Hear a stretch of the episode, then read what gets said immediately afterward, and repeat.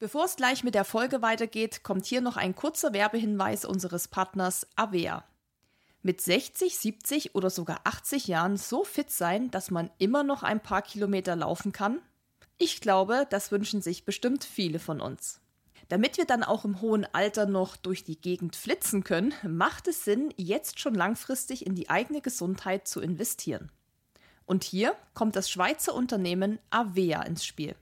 Avea ist führend im Bereich Longevity Supplements. Mit aktuellster Forschung erstellen sie hochwertige Nahrungsergänzungsmittel aus erstklassigen Inhaltsstoffen, die kurz- und langfristige positive Effekte auf unseren Körper haben. Mission Innere Jugend. Apropos innere Jugend. Um uns Tag für Tag vor dem Altern zu schützen und um uns leistungsfähig und energiegeladen zu fühlen, was ja auch besonders bei uns Läufern sehr, sehr wichtig ist, benötigen wir das Coenzym NAD+. NAD+ dirigiert nämlich über 500 Zellprozesse in unserem Körper. Und zwar von der Energieproduktion bis hin zur Zellerneuerung. Es ist sozusagen der Schlüssel zu unserer biologischen Hochleistung. Jetzt ist es allerdings so, dass unser NAD-Plus-Level im Alter sinkt, und zwar um 50 Prozent bis zum 50. Lebensjahr. Puh, das ist ganz schön viel, ehrlich gesagt. Und um dem entgegenzuwirken, hat Avea das Vitality Bundle entwickelt.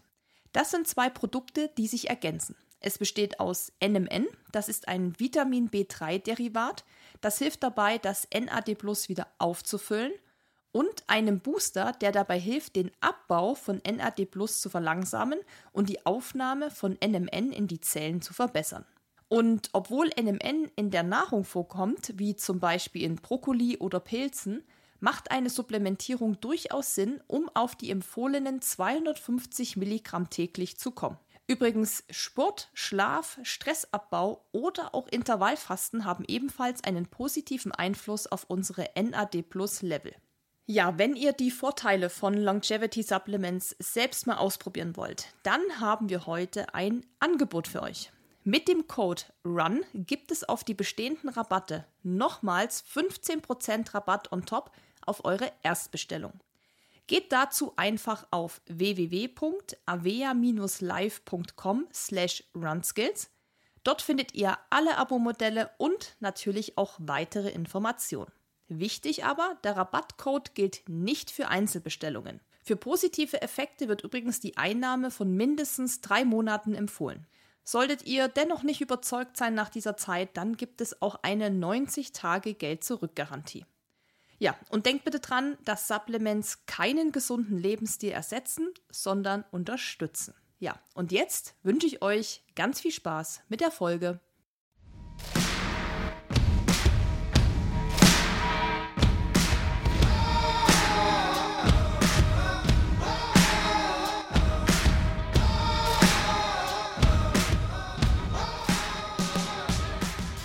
Hallo zusammen, es ist mal wieder Podcast-Zeit und heute gibt es eine Premiere, denn das hier ist die längste Podcast-Folge aller Zeiten. Ja, also zumindest beim Runskits Podcast ist es die längste Folge mit über zwei Stunden und 15 Minuten.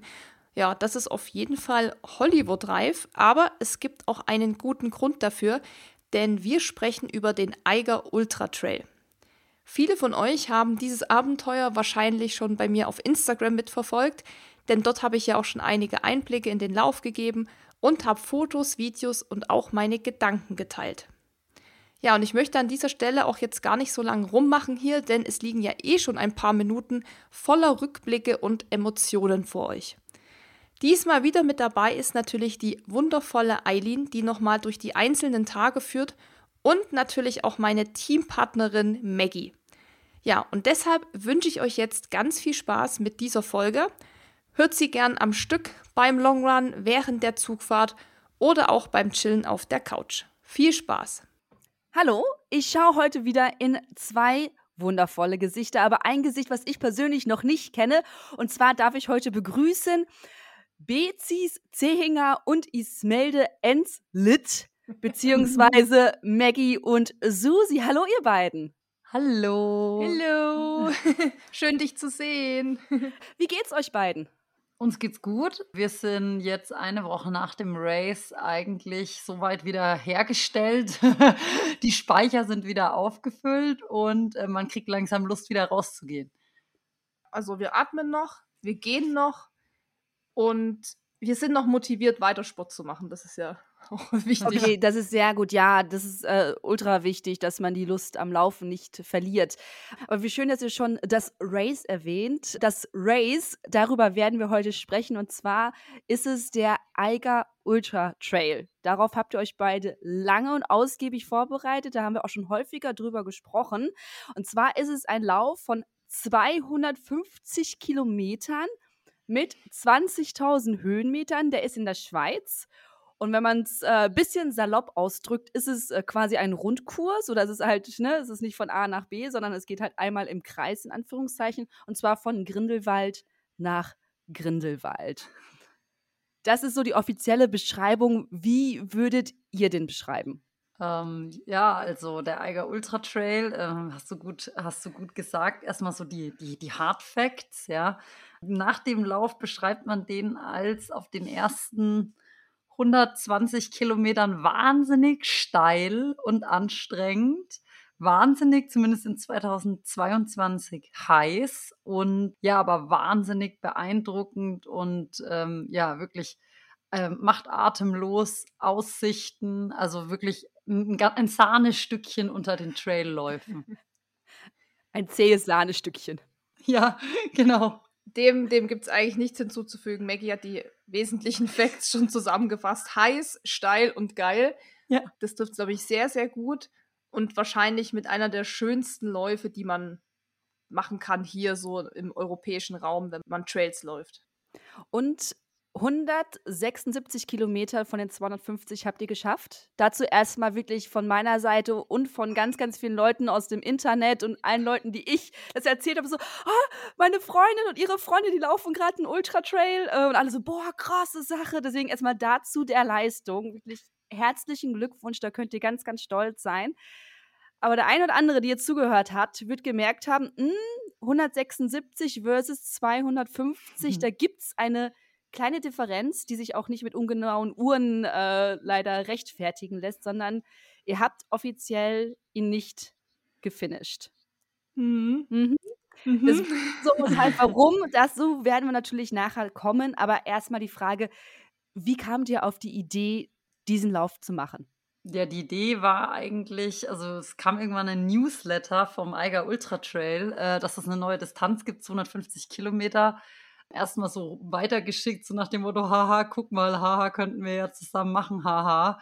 Mhm. Und irgendwie wurde das haha dann irgendwie relativ schnell spruchreif und wir haben uns ernsthaft damit beschäftigt, dass man jetzt schon noch genug Zeit hätte, sich vorzubereiten. Gerade ich, die ja bis dahin, also bis vor einem halben Jahr, nicht wirklich viel mehr gelaufen ist, sondern eher so Bergsteigen und Wandern war. Dann haben wir ein paar Mal zusammen trainiert und irgendwann haben wir gesagt, ja, jetzt melden wir uns an. Das ging tatsächlich irgendwie so, wir wollten einfach wir haben gedacht, lass es uns mal versuchen, irgendwas Verrücktes machen, irgendwas, was so abgespaced und so äh, ja out of reach eigentlich erstmal ist, ähm, dass man einfach Bock hat, sich so eine Herausforderung zu stellen. Mhm. Wann war das ungefähr? Ich glaube, im November kann das sein. Ich glaube, im November 2021 kam dieser Newsletter oder diese genau. Benachrichtigung auch auf Instagram und so. Und da haben mich schon alle möglichen Leute verlinkt, so meine Freunde. so, at, at Run Skills, hier, das wäre doch was für dich. Und dann habe ich aber gesehen, dass man das halt im Team machen muss, also entweder eben zu zweit oder zu dritt. Wir dachten mhm. aber erst, dass man die Strecke unter Umständen ähm, aufteilen teilt. könnte. Mhm. Das okay. dachte ich erst und dachte, na, das geht ja dann noch, aber nee. Nee, musste man tatsächlich im Team machen. Zweier- oder Dreier-Team, wie gesagt. Dann muss man ja erstmal jemand Verrücktes finden, der das mitmacht. Und dann hatte ich mich mit Maggie da, also das ist ja dann so, man schickt sich das halt hin und her hm. und sagt, guck mal, was es hier gibt und ah, geil, und eigentlich hätte ich schon Bock. Ja, und wie sie es gesagt hat, irgendwann war es dann tatsächlich spruchreif. Und wir haben uns dann, glaube ich, so im Dezember schon committed zu sagen, dass wir das machen. Ja. Mhm. Weil dann muss man auch relativ schnell handeln, weil man muss ja dann auch mal irgendwann trainieren. Also man kann da jetzt nicht noch fünf Monate überlegen, macht man es oder macht man es nicht. Und dann haben wir gesagt, ja, komm, wir machen es einfach. Wie hat sich das denn angefühlt, als es dann wirklich real wurde, konkret wurde, ihr die Anmeldung abgeschickt hat und dann sagtet ihr, okay, jetzt, jetzt muss losgehen? Ich fand, das war lange Zeit gar nicht so real, oder? Also, mhm. Also, das ist oft so bei diesen, wenn man sich anmeldet, ist erstmal so, oh, okay, ich habe mich angemeldet, krass. Aber das heißt ja noch lange nicht, dass du nachher irgendwie auch antrittst. So. Mhm. Also, klar ist es das Ziel, aber es kann ja auch immer was passieren. Ich fand, es war erst so richtig real, so zwei, drei Wochen bevor es losging und man dachte, Scheiße, es sind ja nur noch zehn Tage. Oh Gott, in einer Woche laufen wir schon. Also erst dann wurde es so richtig krass real, weil sonst mhm. bis dahin macht man ja auch viele Races so als Vorbereitungsläufe und dann ist man immer noch auf diese Races fokussiert. Also wir sind ja Madeira gelaufen zum Beispiel und dann ist man erstmal nur Fokus auf Madeira oder ich hatte ja noch diese Brocken-Challenge zum Beispiel im Februar, dann war erstmal nur Fokus auf diese Brocken-Challenge. Und dadurch stückelt sich das so ein bisschen, man ist gar nicht so krass die ganze Zeit auf dieses Race konzentriert, sondern hat halt so Zwischenziele. Ja, und es sind einfach auch noch so viele Variablen, die man unter Umständen, die einem noch in den Weg kommen, also dass man irgendwie umknickt, dass die Gesundheit nicht mitspielt. Also es gibt ja so viele Faktoren auch, die unter Umständen man nicht so beeinflussen kann, was passieren kann, dass man am Ende gar nicht antritt, weil es war ja klar, wir können nur zu zweit, das heißt, beide müssen auch gesund sein und beide müssen auch irgendwie fit genug sein und ja, gab ja irgendwie, muss man ja auch erstmal dann den Weg so weit gehen, dass man da fit bleibt und ja, hat aber letztendlich geklappt. Mhm. Wurdet ihr zum Schluss hin auch so, also ich kenne das bei meinen Wettkämpfen und ich sag mal, alles, was halt Richtung Marathon geht, das ist ja für mich immer die großen, ich werde zum Schluss immer paranoid. Also ich habe bei jedem Spaziergang habe ich Angst, dass ich umknicke. Ich habe bei jedem Lauf, den ich mache, Angst, dass mir was passiert. Jedes Mal morgens aufwachen und die Nase ist nicht ganz frei oder der Hals kratzt, war ich kurz vorm, oh nein, ich werde jetzt krank oder ganz schlimm, jetzt war es in den letzten zwei Jahren, oh Gott, ich habe jetzt Corona. Wie ging das bei euch? Safe. Ja, ich hatte sogar Corona, aber zum Glück noch weit genug mhm. vorher. Aber ja, ist schon so, dass man mit einem deutlich aufmerksameren Auge äh, so die Vorgänge im Körper und äh, in den Gliedmaßen beobachtet, ja. Ich fand, die letzte Woche war die schlimmste, weil ich war ja noch bei der Challenge Rot mit Dennis. Mhm. Und ich muss wirklich sagen, dass ich an diesem Mittwochabend... Zum Anfeuern, ne? Zum, zum Anfeuern, genau und an diesem Mittwochabend, bevor ich wollte Donnerstag hinfahren, Mittwochabend war ich noch bei meinen Eltern und da saß ich noch so auf dem Bett und habe gesagt, nee, ich kann da nicht hin. Das sind 250.000 Zuschauer, das sind keine Ahnung wie viele Leute. Ich krieg da safe Corona. Und da war ich so richtig paranoid und dann habe ich, ich war auch wirklich die einzige Person, die da die ganze Zeit Maske getragen hat, die Abstand gehalten hat, die also versucht hat, Abstand zu halten. Mhm die irgendwie sich die Hände desinfiziert hat. Ich war richtig, wirklich richtig paranoid und dann irgendwie auch zwei Tage später so, ich habe ich hab einen kratzigen Hals, so, äh, ich so, scheiße, scheiße, gleich zwei Tests gemacht, ne, waren immer negativ, aber gleich irgendwie Aspirin-Komplex in der Apotheke gekauft und so, jetzt bloß nicht krank werden. Und dann Dennis hat er schon immer gesagt, beruhig dich, weil wenn du dich so reinsteigerst, dann wirst du erst recht krank. Aber das ist halt so leicht zu sagen. Und dann, als wir aber losgefahren sind in die Schweiz, war es dann irgendwie weg weil dann war es so, okay, jetzt geht's los, jetzt habe ich nichts, jetzt kommt auch nichts mehr. Aber so, ich fand die letzte Woche, boah, da war ich richtig schlimm. Da war ich wirklich so, bitte berührt mich keiner, bitte fest mich keiner an, bitte hustet mich erst recht keiner an. Ich will nichts haben und ich will auch nicht umknicken und sowas. Kein Sport mehr gemacht, nur noch existiert. Nur noch atmen und liegen. Ich habe auch alles, was nicht irgendwie laufen oder wandern war, tatsächlich abgesagt. Also ich hatte eine Freundin, die wollte dann mit mir noch biken gehen und klettern und ich so, mache ich alles nicht viel zu gefährlich. Also wir müssen alle Sachen reduzieren, die irgendwie verhängnisvoll enden könnten. Okay, sind wir schon mitten in der Vorbereitung? Ihr habt ja gerade schon gesagt, oder da haben wir auch schon in anderen Podcasts drüber gesprochen, gewisse Läufe habt ihr gemacht. Welche Art von Vorbereitung gab es da denn, gab's denn noch? Also ihr hattet zum Beispiel ja eine komplette Crew, die euch begleitet hat. Vielleicht mögt ihr mal was von eurer Crew erzählen. Also unsere Crew, also an dieser Stelle, ihr seid die Besten. also wirklich, ich glaube, wir können das gar nicht in Worte fassen oder in, also man wüsste auch gar nicht, was man denen jetzt geben könnte, um auszudrücken, wie dankbar wir denen sind, dass die da waren. Also ich würde auch mal behaupten, ohne die wären wir auch gar nicht so weit gekommen. Also zu wissen, da ist eine Crew, die dich unterstützt, die im Zweifel dir irgendwie hilft und die für dich eben auch mal im Auto schnell irgendwo hinfahren kann oder dir was holen kann, das ist schon, das nimmt dir so viel Stress ab, das glaubt man halt gar nicht. Und ja, wer dazugehört hat, das war ähm, einmal Dennis, weil der ist ja, ja auch Teil von Run Skills. Dann Anja. Anja ist die Freundin ja von Maggie. Die haben ja auch zusammen den You Adventure Story Account, also die die Blonde sozusagen. Und meine Mutti und meiner Mutti ihr Freund. Das waren die vier, die eigentlich von Tag 1 bis zum letzten Tag da waren und uns wirklich, man kann fast schon sagen, fast den Arsch abgewischt haben. Also sie haben alles für uns gemacht. Es gab nichts, was die nicht gemacht haben. Also Beine massiert, Füße massiert, uns Essen gekocht, uns die Sachen geholt, transportiert, hingefahren. Alles, wirklich, die haben alles gemacht. Wie habt ihr das denn aufgeteilt im Vorfeld? Also man kann ja schlecht sagen, so, hier sind die Sachen, ihr seid die Crew, macht mal. Nee, also wir haben im Vorfeld natürlich einen relativ exakten Plan ausgeklügelt, wo die uns immer treffen können. Es gibt ja so Live-Bases auf der Strecke, wo man mhm. auch offiziell Crew-Support haben darf, okay. wo man auch ähm, entweder mit dem Auto oder an der einen Live-Base war es auch mit einer Gondel, also mit einer Bergbahn hinkommen kann und im Endeffekt die, die Läufer unterstützen darf und kann. Und ähm, das hatten wir natürlich dann alles rausgesucht und grob kalkuliert, wann wir da sind an der jeweiligen Live-Base und hatten dann im Endeffekt Kisten vorbereitet mit äh, Verpflegung, Wechselklamotten etc., die unsere Crew dann halt an diese Live-Bases immer gebracht hat und dann konnten wir uns letztendlich daraus bedienen oder wurden bedient und äh, war im Vorfeld schon einiges an Orga. Also man kennt es vielleicht von diesen ganzen großen Laufveranstaltungen, wo dann so Western States 100, also diese ganzen ab so 100 Meilen geht es eigentlich los, dass es halt dann immer eine Crew gibt, die dann auch wirklich einzelne ähm, Stationen aufbaut, Essen vorbereitet, Schlafmöglichkeiten vorbereitet, wenn es halt dann durch eine ganze Nacht oder durch eine zweite Nacht geht. Und so war es bei uns auch. Da mhm. fühlt man sich schon ein bisschen wichtig. Voll. Und aber was Maggie gesagt hat, diese Orga, das war, glaube ich, so das, was auch die wenigsten so mitbekommen haben. Das war wahrscheinlich mit das, ja, irgendwie auch stressigste und umfangreichste, weil du wolltest es denen ja auch leicht machen. Also die, mhm, du darfst nicht vergessen, die haben sich Urlaub genommen, die haben ihre freie Zeit uns geopfert, haben geschenkt. noch geschenkt, genau, geschenkt. Ähm, die haben gar nicht geschlafen die und haben noch weniger geschlafen als ja. wir, die waren noch mehr unter Stress, weil jeder, der schon mal angefeuert hat, weiß ja, wie das ist.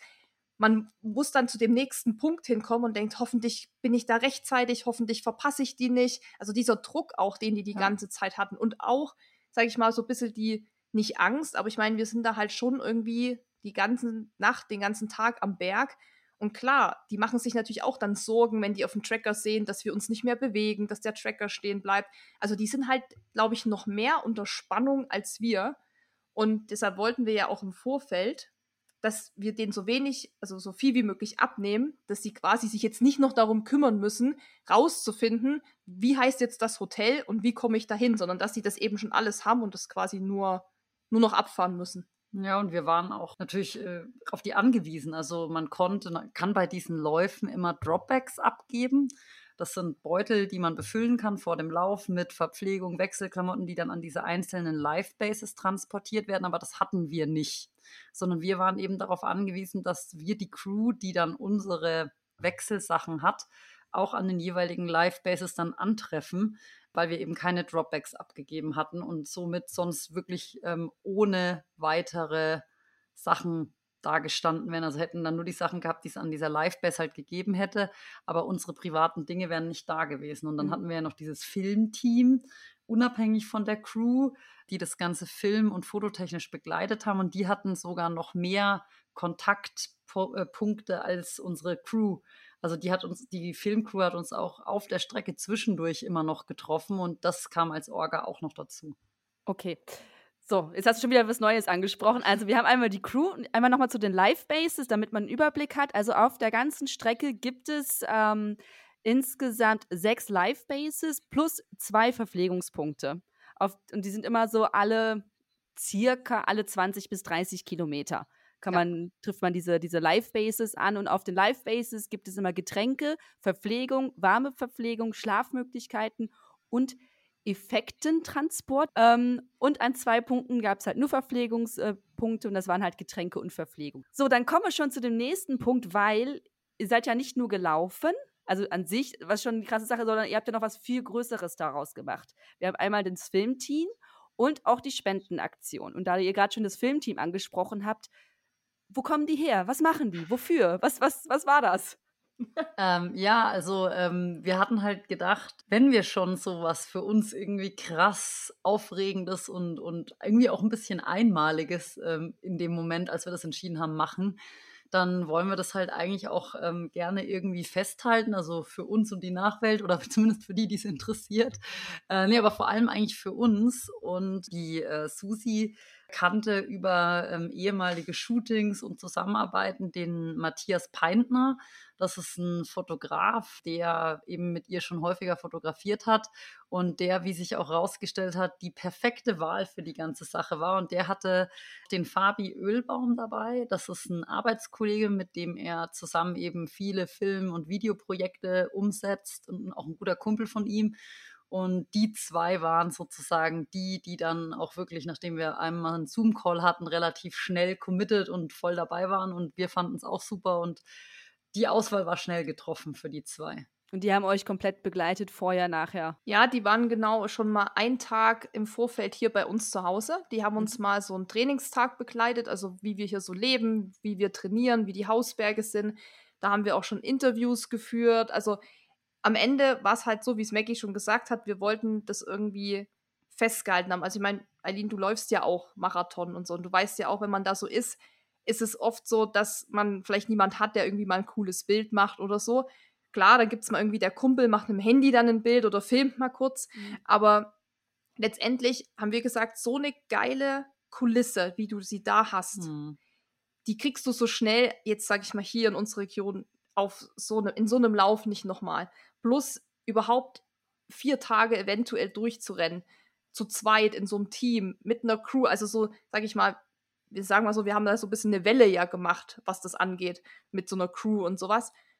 Und das war dann schon auch so mein persönlicher Wunsch, wo ich dachte, es wäre schon cool, wenn man irgendwie eine Erinnerung daran hätte, coole Bilder, auch eben von so wie beim Gletscher, wo halt sonst keiner ist, ne, wo wir halt uns gegenseitig vielleicht fotografiert hätten, oder vielleicht auch nicht, weil wir dann so im Tunnel sind, dass, dass du gar kein Bild mehr machst, mhm. war dann sozusagen der Wunsch gewachsen, dass wir das wirklich ähm, uns jemand suchen, der das begleiten kann. Und die Crew, wie gesagt, ist dafür nicht zuständig. Weißt du, die sind so beschäftigt damit, sich um uns zu kümmern und die Sachen zu transportieren. Da kannst du nicht sagen, hey, ihr könnt dann auch mal noch Fotos machen und Videos.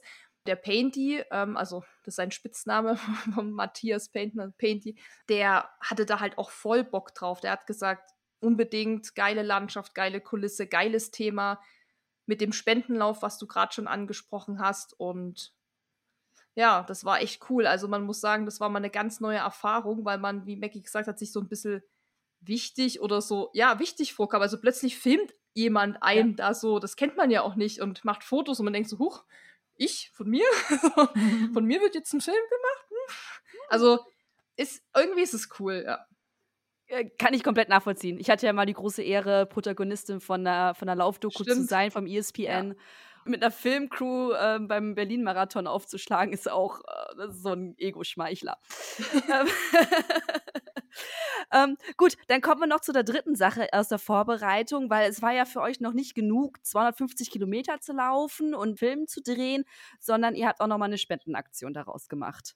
Warum das jetzt auch noch on top? Ja, wir haben eigentlich, also ich glaube, wir sind beide so veranlagt, dass wir eigentlich gerne versuchen, irgendwie was der Natur oder der Umwelt und so zurückzugeben. Also Susi hat ja früher schon immer Spenden gesammelt. Ich mache da so ein bisschen Naturschutzbeauftragte hier bei uns in der Region und irgendwie war es naheliegend zu sagen, äh, man verknüpft das Ganze auch noch mit irgendwie was über den eigenen Selbstzweck hinausgeht. Und die Idee, dass man eben Spenden sammeln könnte, war relativ schnell sozusagen geboren. Dann haben wir relativ ähm, ausgiebig geschaut, wo man das Geld hinspenden könnte, sind dann auf den Bund Naturschutz gekommen, haben dann unser Spendenziel, was eigentlich 25.000 Euro sind, damals aber noch, als wir uns das gesteckt haben, mit dem Hintergrund, dass eigentlich die Hälfte davon von ähm, Sponsoren übernommen werden soll, deswegen auch dieses, diese hohe Summe.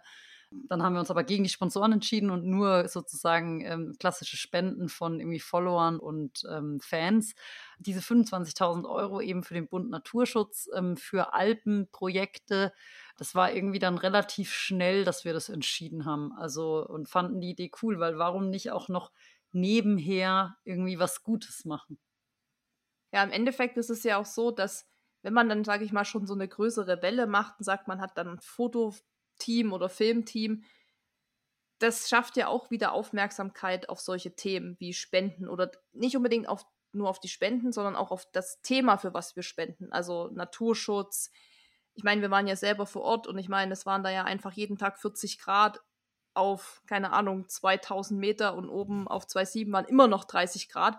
Und ich glaube, wenn man das dann alles mal so selber vor Augen sieht oder mit, mit Fotos sieht und mit Videos sieht und auch so ein, glaube ich, also so stelle ich mir das vor, wenn der Film zum Beispiel äh, fertig ist, dass einfach Leute, die vielleicht auch nicht so die Möglichkeit haben, in die Berge zu fahren, einmal natürlich das so miterleben können, die sagen können, ich, dieses so Sehnsuchtsort Berge, dass man das eben so mitfühlt, aber dadurch kriegst du ja auch wieder so ein Gefühl dafür für Naturschutz. Und wenn wenn man sieht, wie die Gletscher aussehen oder einfach, dass man sich damit beschäftigt. Also für mich ist es so, wenn ich mir eine Doku wieder über Eisbären sehe, denke ich mir so, scheiße, ja, da war ja was und ne, sonst ist es immer so ein bisschen aus deinen Köpfen raus und ich mhm.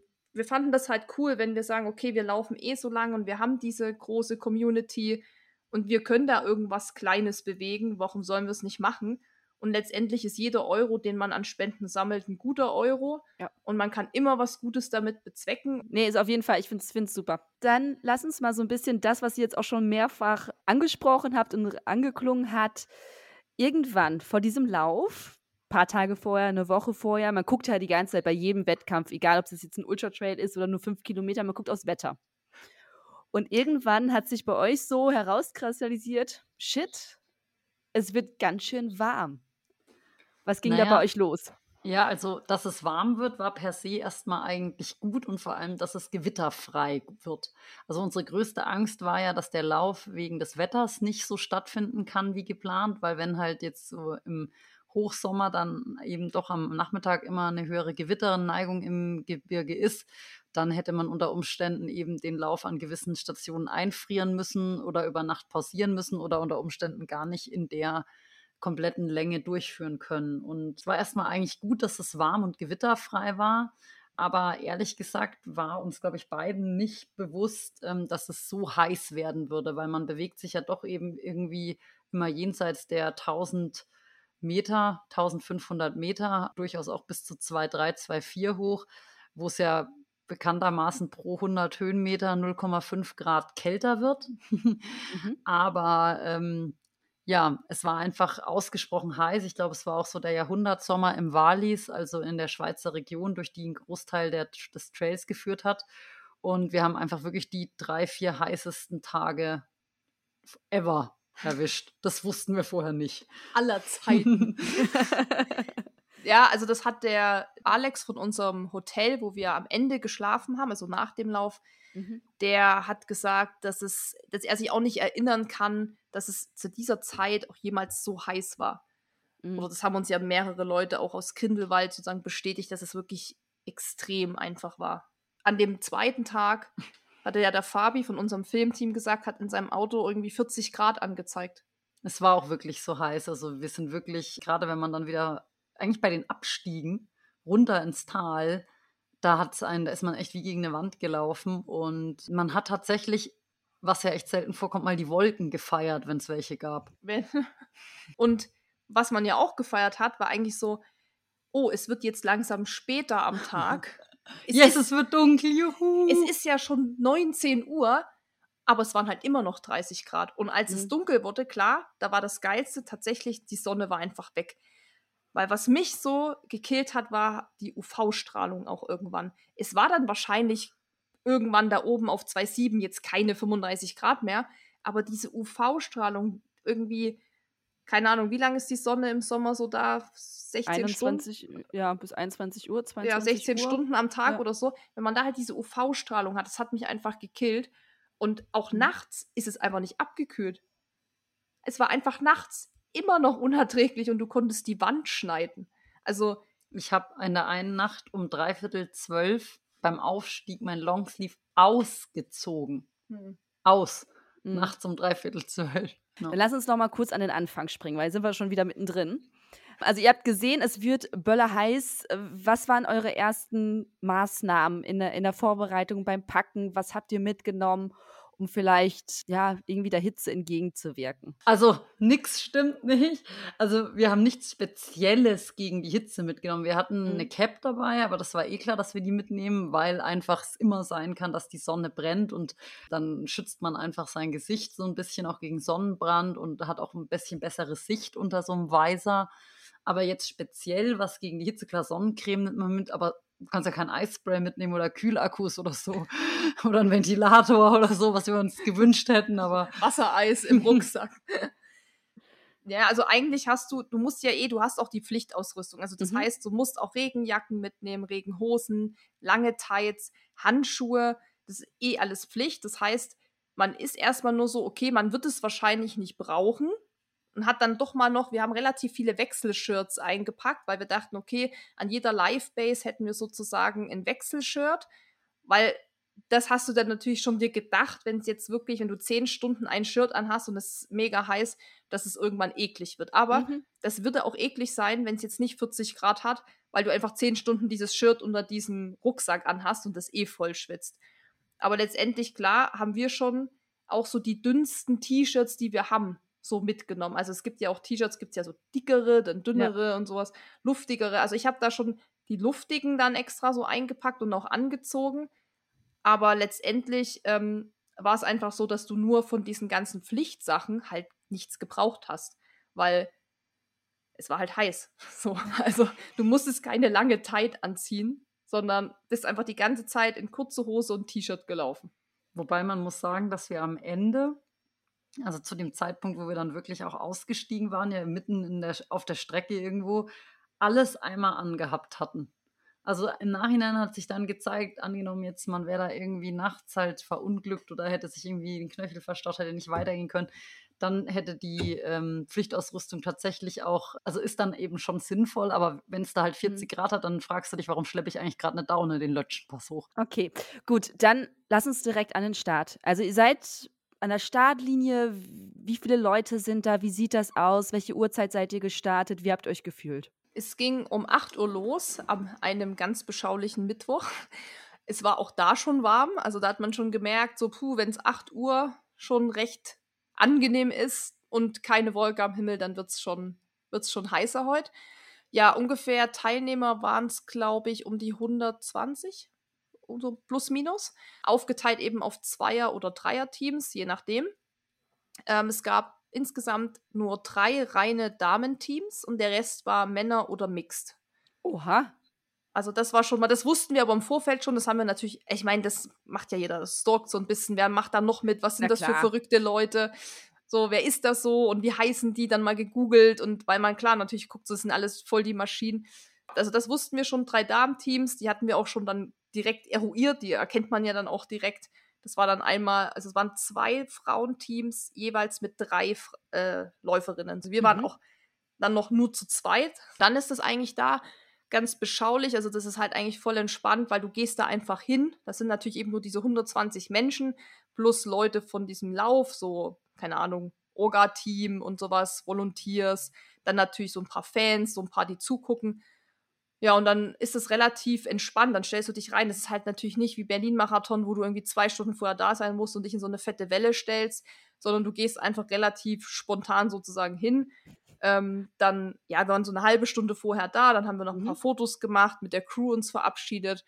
Und dann geht es auch schon relativ schnell los. Also, das ist entspannt alles, was gut ist, weil es wird ja nachher schon anstrengend genug. Ja, und dann rennt man da los und dann ist es erstmal am Anfang haben wir auch so gesagt, krass, jetzt geht's los, krass, hä, ich, hä jetzt ist es soweit. Mhm. Aber irgendwie ist es dann immer noch nicht so richtig klar, weil man dann noch so voll aufgeregt ist und Adrenalin und dann jubeln da noch alle und huhu, Susi, Maggie, weißt du, machen so Filme und so. Und dann ist man ja noch so in dieser Gruppe. Also am Anfang verteilt sich das noch nicht so krass. Aber uns war schon klar, dass es sozusagen irgendwann, wenn die erste Live-Base kommt, wo dann auch die Leute anfangen zu schlafen, dass es sich ab da richtig krass auseinanderziehen wird. Aber ich würde sagen, bis dahin war es schon immer noch so eine, wir haben ja so gesagt, homogene Masse. Mhm. Also da hast mhm. du immer mal wieder das Team überholt, dann haben die dich überholt, dann warst du auch mal wieder zehn Minuten alleine, aber es war noch, würde ich sagen, diese Masse war schon noch da. Man war also, nie ganz alleine. Nee, also bis Stechelberg sowieso nicht, das war die erste VP, das waren die ersten 27 Kilometer. Da war es eh noch sehr zusammen, weil sozusagen da verteilt sich das einfach noch nicht so krass. Und ab Stechelberg bis Kandersteg, das war dann die erste Live-Base, also sozusagen der zweite Punkt. Da hat sich schon auch ein bisschen mehr verteilt, aber da hatte man trotzdem immer so die Gruppen gehabt. Immer, ach, die drei Dudes sind wieder, dann haben die uns mal überholt, dann haben wir die wieder überholt, dann hast du die mal an der Hütte wieder getroffen. Also alleine warst du zu dem Zeitpunkt noch nicht. Nee. Habt ihr euch irgendwie das, also es gibt ja verschiedene Taktiken, wie man sich das mental aufbereiten kann, wenn man einfach so eine großen Kilometeranzahl vor Augen habt. Habt ihr euch das irgendwie aufgeteilt, dass ihr gesagt habt, okay, ich meine, man startet los und will 250 Kilometer laufen. Das ist ja überhaupt nicht greifbar. Also ist ja noch nicht mal, finde ich, mit dem Auto greifbar oder sowas, so eine Distanz. Ähm, habt ihr euch das irgendwie im Kopf in kleine Stücke geteilt oder gesagt haben, ich laufe jetzt erstmal nur bis zur Verpflegung oder nur bis zur Live-Base oder ihr seid immer nur fünf Kilometer gelaufen und dann, ups, wir laufen nochmal fünf Kilometer. Wie seid ihr da rangegangen? Ja, also man teilt sich eigentlich schon immer so von Verpflegung beziehungsweise von Live-Base zu Live-Base auf. Mhm. Dass man sagt, okay, jetzt erstmal wieder bis zur nächsten Live-Base, dann sortiert sich alles nochmal neu, dann werden die Karten neu gemischt. das war, das war immer unser, unsere Aussage. An der nächsten Live-Base werden die Karten wieder neu gemischt. Da ja, gibt es noch, noch mal ein Pfirsich und da gibt es nochmal irgendwie äh, neues T-Shirt und so. Und ähm, aber ja, während des Laufs hat man natürlich dann auch verschiedene Sachen, dass man dann wieder überlegt, jetzt sind es nur noch drei bis zur nächsten Live-Best, nur noch zwei, jetzt sind es insgesamt, jetzt haben wir die 100 geknackt, jetzt haben wir die 150 geknackt, jetzt sind es nur noch 100. Also da macht man verschiedenste Gedächtnis-Jogging-Themen durch und rechnet hin und her und letztendlich ist aber auch da vielleicht ein Learning, ganz egal, wie viel man ausrechnet, wie weit es noch ist, man muss einfach laufen, bis man am Ende da ist. Es ändert sich nicht, ganz egal, was da steht, wie viele Kilometer es noch sind. Also manchmal hatten wir Phasen, da hieß es auch, jetzt sind es ja nur noch acht Kilometer Downhill. Aber es war leider so heiß und so technisch, dass wir halt irgendwie drei Stunden für acht Kilometer Downhill gebraucht haben. Und dann ist halt diese Euphorie, wir sind ja gleich da, kann sich dann halt umkehren in Frust und Enttäuschung, dass es immer noch nicht da ist. Deswegen ist vielleicht manchmal Rechnen gar nicht so gut. Was noch oft so Punkte waren, wie wenn wir die Filmcrew gesehen haben. Mhm. Das war für uns natürlich noch so, wenn dann Maggie gesagt hat, ja, Payne, die müsste dann an dem und dem Punkt stehen. Und wenn wir dann die Drohne gesehen haben, dann war das so, hier muss irgendwo Painty sein. Hier muss Painty sein. Hier sind Menschen. Das war wirklich, also für mich war ja. das immer so Highlight. Äh, wirklich, ich sehe andere Gesichter und ich sehe auch Leute, die eben nicht laufen, die nicht das gleiche Leid haben wie ich, sondern die mhm. ganz unabhängig davon sind und einfach nur dastehen und sich auch freuen, uns zu sehen. Das war für mich noch so ein Punkt. Und halt immer so, wenn wir den Anstieg geschafft haben, das war auch immer so, so jetzt machen wir erstmal den Anstieg. Das sind jetzt 1700 Höhenmeter erstmal bis dahin und dann schauen wir weiter. Aber wie Maggie gesagt hat, so die Live-Bases waren natürlich immer so das große Ziel, der große Meilenstein ich glaube, man muss es sich irgendwie einteilen, sonst, das, das kriegst du ja, also du hast es ja schon gut zusammengefasst, 250 Kilometer ist so unvorstellbar lang, dass man, wenn man sich das nicht einteilt, keine Ahnung, wie man das dann macht, aber das ist irgendwie, ja. Man muss, also man muss sich ja auch so, das sind ja auch irgendwie Ziele. Also wenn wir gesagt haben, wir sind jetzt an der ersten Live-Base, war das ja was, was wir erreicht haben. Also das war ja sozusagen was, was man feiern kann. Hey, wir mhm. haben es bis hierher schon geschafft. Genau, es waren jetzt äh, zumindest laut meiner Übersicht knapp 60 Kilometer, die ihr da schon gelaufen seid. Ja, ja war, genau. Aber das war auch, das war, das war mit Abstand der weit. härteste Abschnitt war wirklich auch der erste. Also das klingt halt immer so, naja, man hat ja erst 60 und es Nein, kommen noch 190. Nee, nee, aber weißt du, so in Summe denkt man, ja, ja. naja, das ist ja eigentlich noch nicht so viel, in Anführungszeichen. Aber die ersten 60 mit über 5000, weit über 5000 Höhenmeter, glaube ich 5,7 mhm. oder so, das war halt auch das krasseste Brett überhaupt. Also, das haben dann, glaube ich, auch so unsere, also meine Eltern meinten auch so, ey Leute, überlegt mal, wie krass das schon ist, dass man es überhaupt schon bis dahin geschafft das waren 57,7 Kilometer mit 5700 Höhenmetern, also sozusagen mhm. eine fast parallel gleiche Anzahl an Kilometern und Höhenmetern und das ist schon extrem steil. Das sind ja auch schon die Downhills dabei. Also es ist ja nicht nur Uphill, sondern du bist dann auch schon irgendwie 5400 Höhenmeter am Ende Downhill gelaufen und dann weiß man, wenn man sich ein bisschen mit Traillaufen beschäftigt und wie viel Höhenmeter und wie viel Kilometer so Läufe sonst haben, wie steil es da wirklich war und der Lauf wurde hinten raus dann flacher. sozusagen mhm. und laufbarer, aber diese ganzen steilen Anstiege und vielen Höhenmeter, die waren halt wirklich, also genau die haben wir letztendlich auch gemacht. Ja, als Wie lange wart ihr da unter. Achso, ja, nee, da konnte noch nicht, noch nicht. Noch ja. nicht beim, wir sind okay. noch nicht beim Ausstieg. Ja, okay, wir sind jetzt gerade mal bei der ersten Live-Base. Ja. Wie lange wart ihr da schon unterwegs? Ah, das habe ich vorhin in meiner Insta-Story eruiert, weil da habe ich es reingeschrieben. Ich glaube, da waren wir schon unterwegs um 18 minus 12, 16 Stunden. Weniger. Nee, für 19, 11, äh, 15 Stunden waren es. Mhm. Ja, es waren 15 Stunden.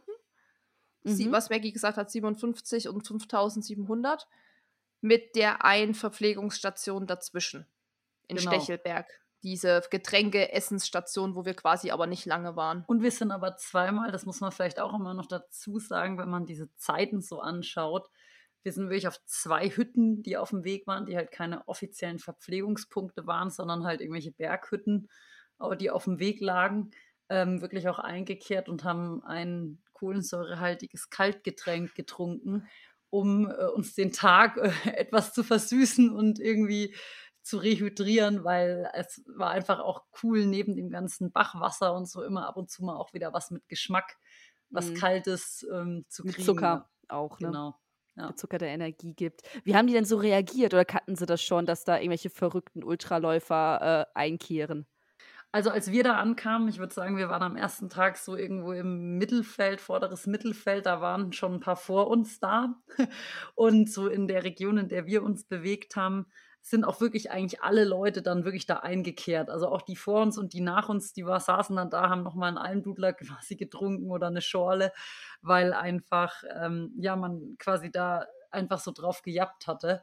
Ähm, also die wussten dann schon, hatten zum Teil auch Schilder, Welcome, 250k Runners und so, das war eigentlich ganz nett. Wie schön.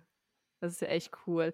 So, okay, also ihr seid nach äh, 15 Stunden dann in der Live-Base angekommen. Wie ging es da euch? Was habt ihr gemacht? Was war wirklich äh, total hilfreich und was vielleicht auch gar nicht? Also erstmal, als wir da reingelaufen sind und die Lichter gesehen haben im Kandersteg, nachdem man da ja so ewig in der Pampa dann war und das war dann auch schon dunkel, das heißt, wir hatten auch schon die Stirnlampen auf. Mhm. Da sind wir, glaube ich, beide so rein, weißt du, wie aufgedrehte Hühner. Wir haben uns, und dann haben wir meine Mutti und Anja und so haben wir schon gehört, wie die da rumgekrölt haben und irgendwelche Dröten gehabt haben. und da waren wir einfach, glaube ich, in dem Moment war wirklich so erstmal so die Anspannung so geil, wir sehen die, jetzt ist erstmal vorbei, in Anführungszeichen. Es war erstmal mhm. so wie so ein Ziel. Jetzt ist hier erstmal, wie Maggie gesagt hat, die Karten werden so dann neu gemischt. Ja. Genau. Und es war erstmal voll geil, da anzukommen, aber dann war es auch, fand ich, für mich erstmal so eine Überforderung, weil dann standen da, stand da die Crew, das Filmteam, dann standen noch die Dudes vom Eiger, die da quasi auch da so saßen und irgendwie alles aufgeschrieben haben, wer da alles da ist und haben dich dann mhm. begrüßt und dann schon gesagt, ja, hier gibt's auch Duschen und da könnt ihr essen und es war erstmal so, okay, wo geht man jetzt hin? Was macht man als erstes? Und dann mhm, sind wir erstmal mhm. hoch in diesen Essensraum. Also das war da so eine größere Halle, das war dann so auf zwei Etagen. Und oben sozusagen hatte man das Buffet, in Anführungszeichen. Inne hatte man dann so Tische und Stühle und dann hatten die nochmal hinten so Matten aufgelegt, wo man schlafen konnte. Das war wirklich das Totenlager. Also wir kamen da hoch und ähm, da lagen die Leute wirklich fertig in irgendwelchen Ecken und wir dachten schon, das geht ja schon mal gut los. Also da war wirklich echt so, dass man dachte, scheiße, also wir sind gerade mal 60 Kilometer dabei und es ist echt schon Not gegen Elend, also die schmerzverzerrten Gesichter. Aber das war ja nicht nur in der Live-Base. Nee, das kann man, glaube ich, nochmal so dazu sagen auf dem ganzen Weg diese Anstiege, vor allem diese ganz, ganz krassen steilen Anstiege, die wirklich steil waren. Und wir kennen hier ja auch viele Berge und wissen, was steil ist, aber das war mhm. wirklich steil. Es sahen wirklich alle aus, als wäre hier gleich Game Over. Also ja. es war wirklich Sterben mit Anlauf. Ich meine, klar, das war heiß, es ist mhm. steil, es ist anstrengend an irgendeinem gewissen Punkt. Klar, wie soll man da noch aussehen? Ne? Ist, ja, ist ja ganz klar. Also die meisten hatten mit der Hitze ja auch zu kämpfen. Ja. Und wie Mackie sagt, dann war da sozusagen wie das Totenlager, lagen da alle schon. Ähm, manche saßen, manche haben gegessen. Also klar, manche sehen immer fitter aus als andere. Aber wir haben dann auch erstmal so, ich glaube, ich habe mich erstmal hingelegt, einfach random auf dem Boden, weil mir war das scheißegal. Ich habe gesagt, ich will jetzt erstmal nur liegen und mich Schuhe ausziehen und nach mir die Sintflut. Maggie ist dann direkt schon zum Essensstand gewieselt, hat sich dann schon die Nudeln geholt.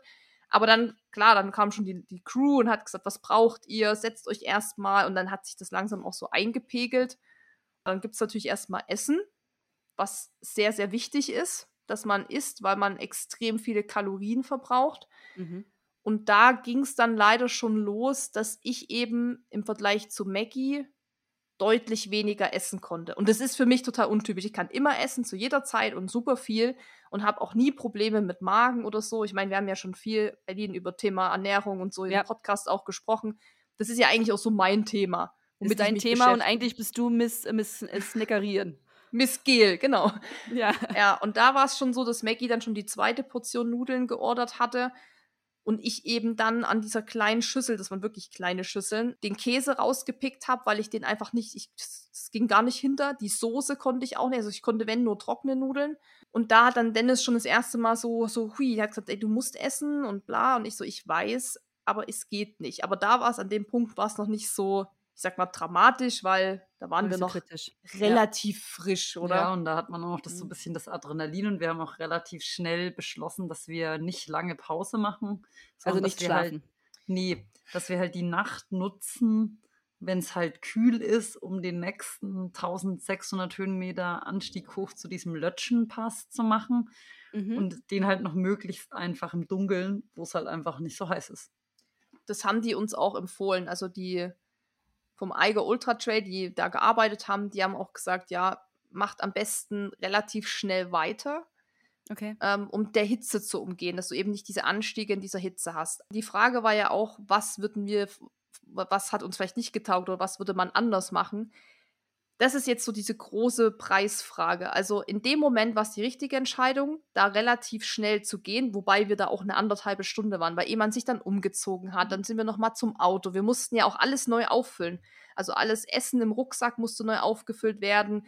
Dann nochmal irgendwie die Füße, Blasentape. Also das geht schon viel Zeit ins Land. Und es war eine anderthalbe Stunde ohne Schlafen. Also erstmal nur so die Basics. In dem Moment war es, glaube ich, schon die richtige Entscheidung, aufgrund der Hitze weiterzugehen. Aber ich für mich überlege schon seit einer Woche mhm. und ich hatte ja am Ende, da kommen wir wahrscheinlich noch zu, dann auch wenn es darum geht, warum wir raus sind, ich hatte ja dann an einem gewissen Punkt irgendwann sehr stark mit Müdigkeit zu kämpfen. Und ich habe für mich dann so überlegt, wäre es für mich nicht besser gewesen, da eben doch zu schlafen. Zwei mhm. Stunden oder so. Das weiß man natürlich nicht. In dem Moment haben wir uns dafür entschieden, okay, was ist gerade schlimmer? Weil du bist ja, wir waren ja noch nicht müde weil das war ja die erste Nacht, also das, das geht ja noch, das kennt ja jeder, das kann man aushalten. Von daher war es schon richtig so, erstmal zu handeln, aber im Nachhinein habe ich mir gedacht, hm, wäre es vielleicht für mich besser gegangen, wenn ich da geschlafen hätte. Ja, das weiß man nicht. Das ist mhm. halt so eine Abwägungssache. Also man muss halt in dem Moment entscheiden und man muss tatsächlich, habe ich für mich auch gelernt, in diesem Lauf sehr viele Entscheidungen treffen. Und das weiß man vorher einfach nicht. Also wie, ich stand noch nie vor der Entscheidung, soll ich jetzt schlafen oder mhm. soll ich weiterlaufen, weil es nächsten Tag 40 Grad hat und ich mhm. aber nachts laufen? Also, das sind ja so völlig, hatte ich ja noch nie. Und deshalb, ja, ja es ist halt auch so ein Learning, glaube ich. Dann noch mal eine kurze Zwischenfrage, bevor wir jetzt gleich weitergehen. Äh, du sagtest gerade schon Rucksack auffüllen und es ist ja so eine Klassikerfrage, was hattet ihr dabei? Was war im Rucksack? Wie schwer war der Rucksack? Also die Pflichtausrüstung war dabei, die kann mhm. man auch im Internet nachlesen. Das lässt sich relativ einfach zusammenfassen mit einem Liter Wasser, diverseste GPS-Tracking-Devices, Erste Hilfe und ein Set warme Klamotten falls man halt, weil es einfach kalt wird und man irgendwo lost ist sozusagen oder auch nicht lost, aber man halt warme Sachen braucht. Das ist eigentlich ja. mal eine Headlamp, eine Powerbank, also so die wirklich so die absoluten Basics. Da ähm, ja, war auch noch irgendwie ein Teller und ein Löffel dabei, weil es eben nicht darauf ausgelegt war, dass man jetzt eine Crew hat, die einen irgendwie an die Verpflegungen da halt das Essen bringt, sondern dass man sich einfach selber hilft und die stellen mhm. da halt nicht immer Teller und so bereit, auch wegen Müll. Genau, also gibt es so eine Liste, die gibt es bei jedem Lauf, die ist immer so mehr oder weniger in vielen Dingen identisch und dann gibt es halt noch so ein paar Specials. Ja, der Rucksack ist, wenn man jetzt so klassisch Trailrunning betrachtet und mal irgendwie so normale Läufe von irgendwie 20 bis 60, 80, 100 Kilometern sieht, natürlich schwer weil man erstmal, also unser Rucksack hatte 15 Liter Volumen. Wenn wir normalerweise okay. laufen gehen, hat er irgendwo zwischen 4 und 6 Liter. Da gehen dann zwei Flasks rein, also ein Liter Wasser, eine Windjacke, drei Riegel und jetzt hatte man aber halt irgendwie zehn Riegel dabei und 20 Gels irgendwie äh, drei Päckchen oder fünf Päckchen ähm, so Pulver fürs, fürs Getränk, weil man halt eben zehn, zwölf Stunden unter Umständen dann unterwegs ist.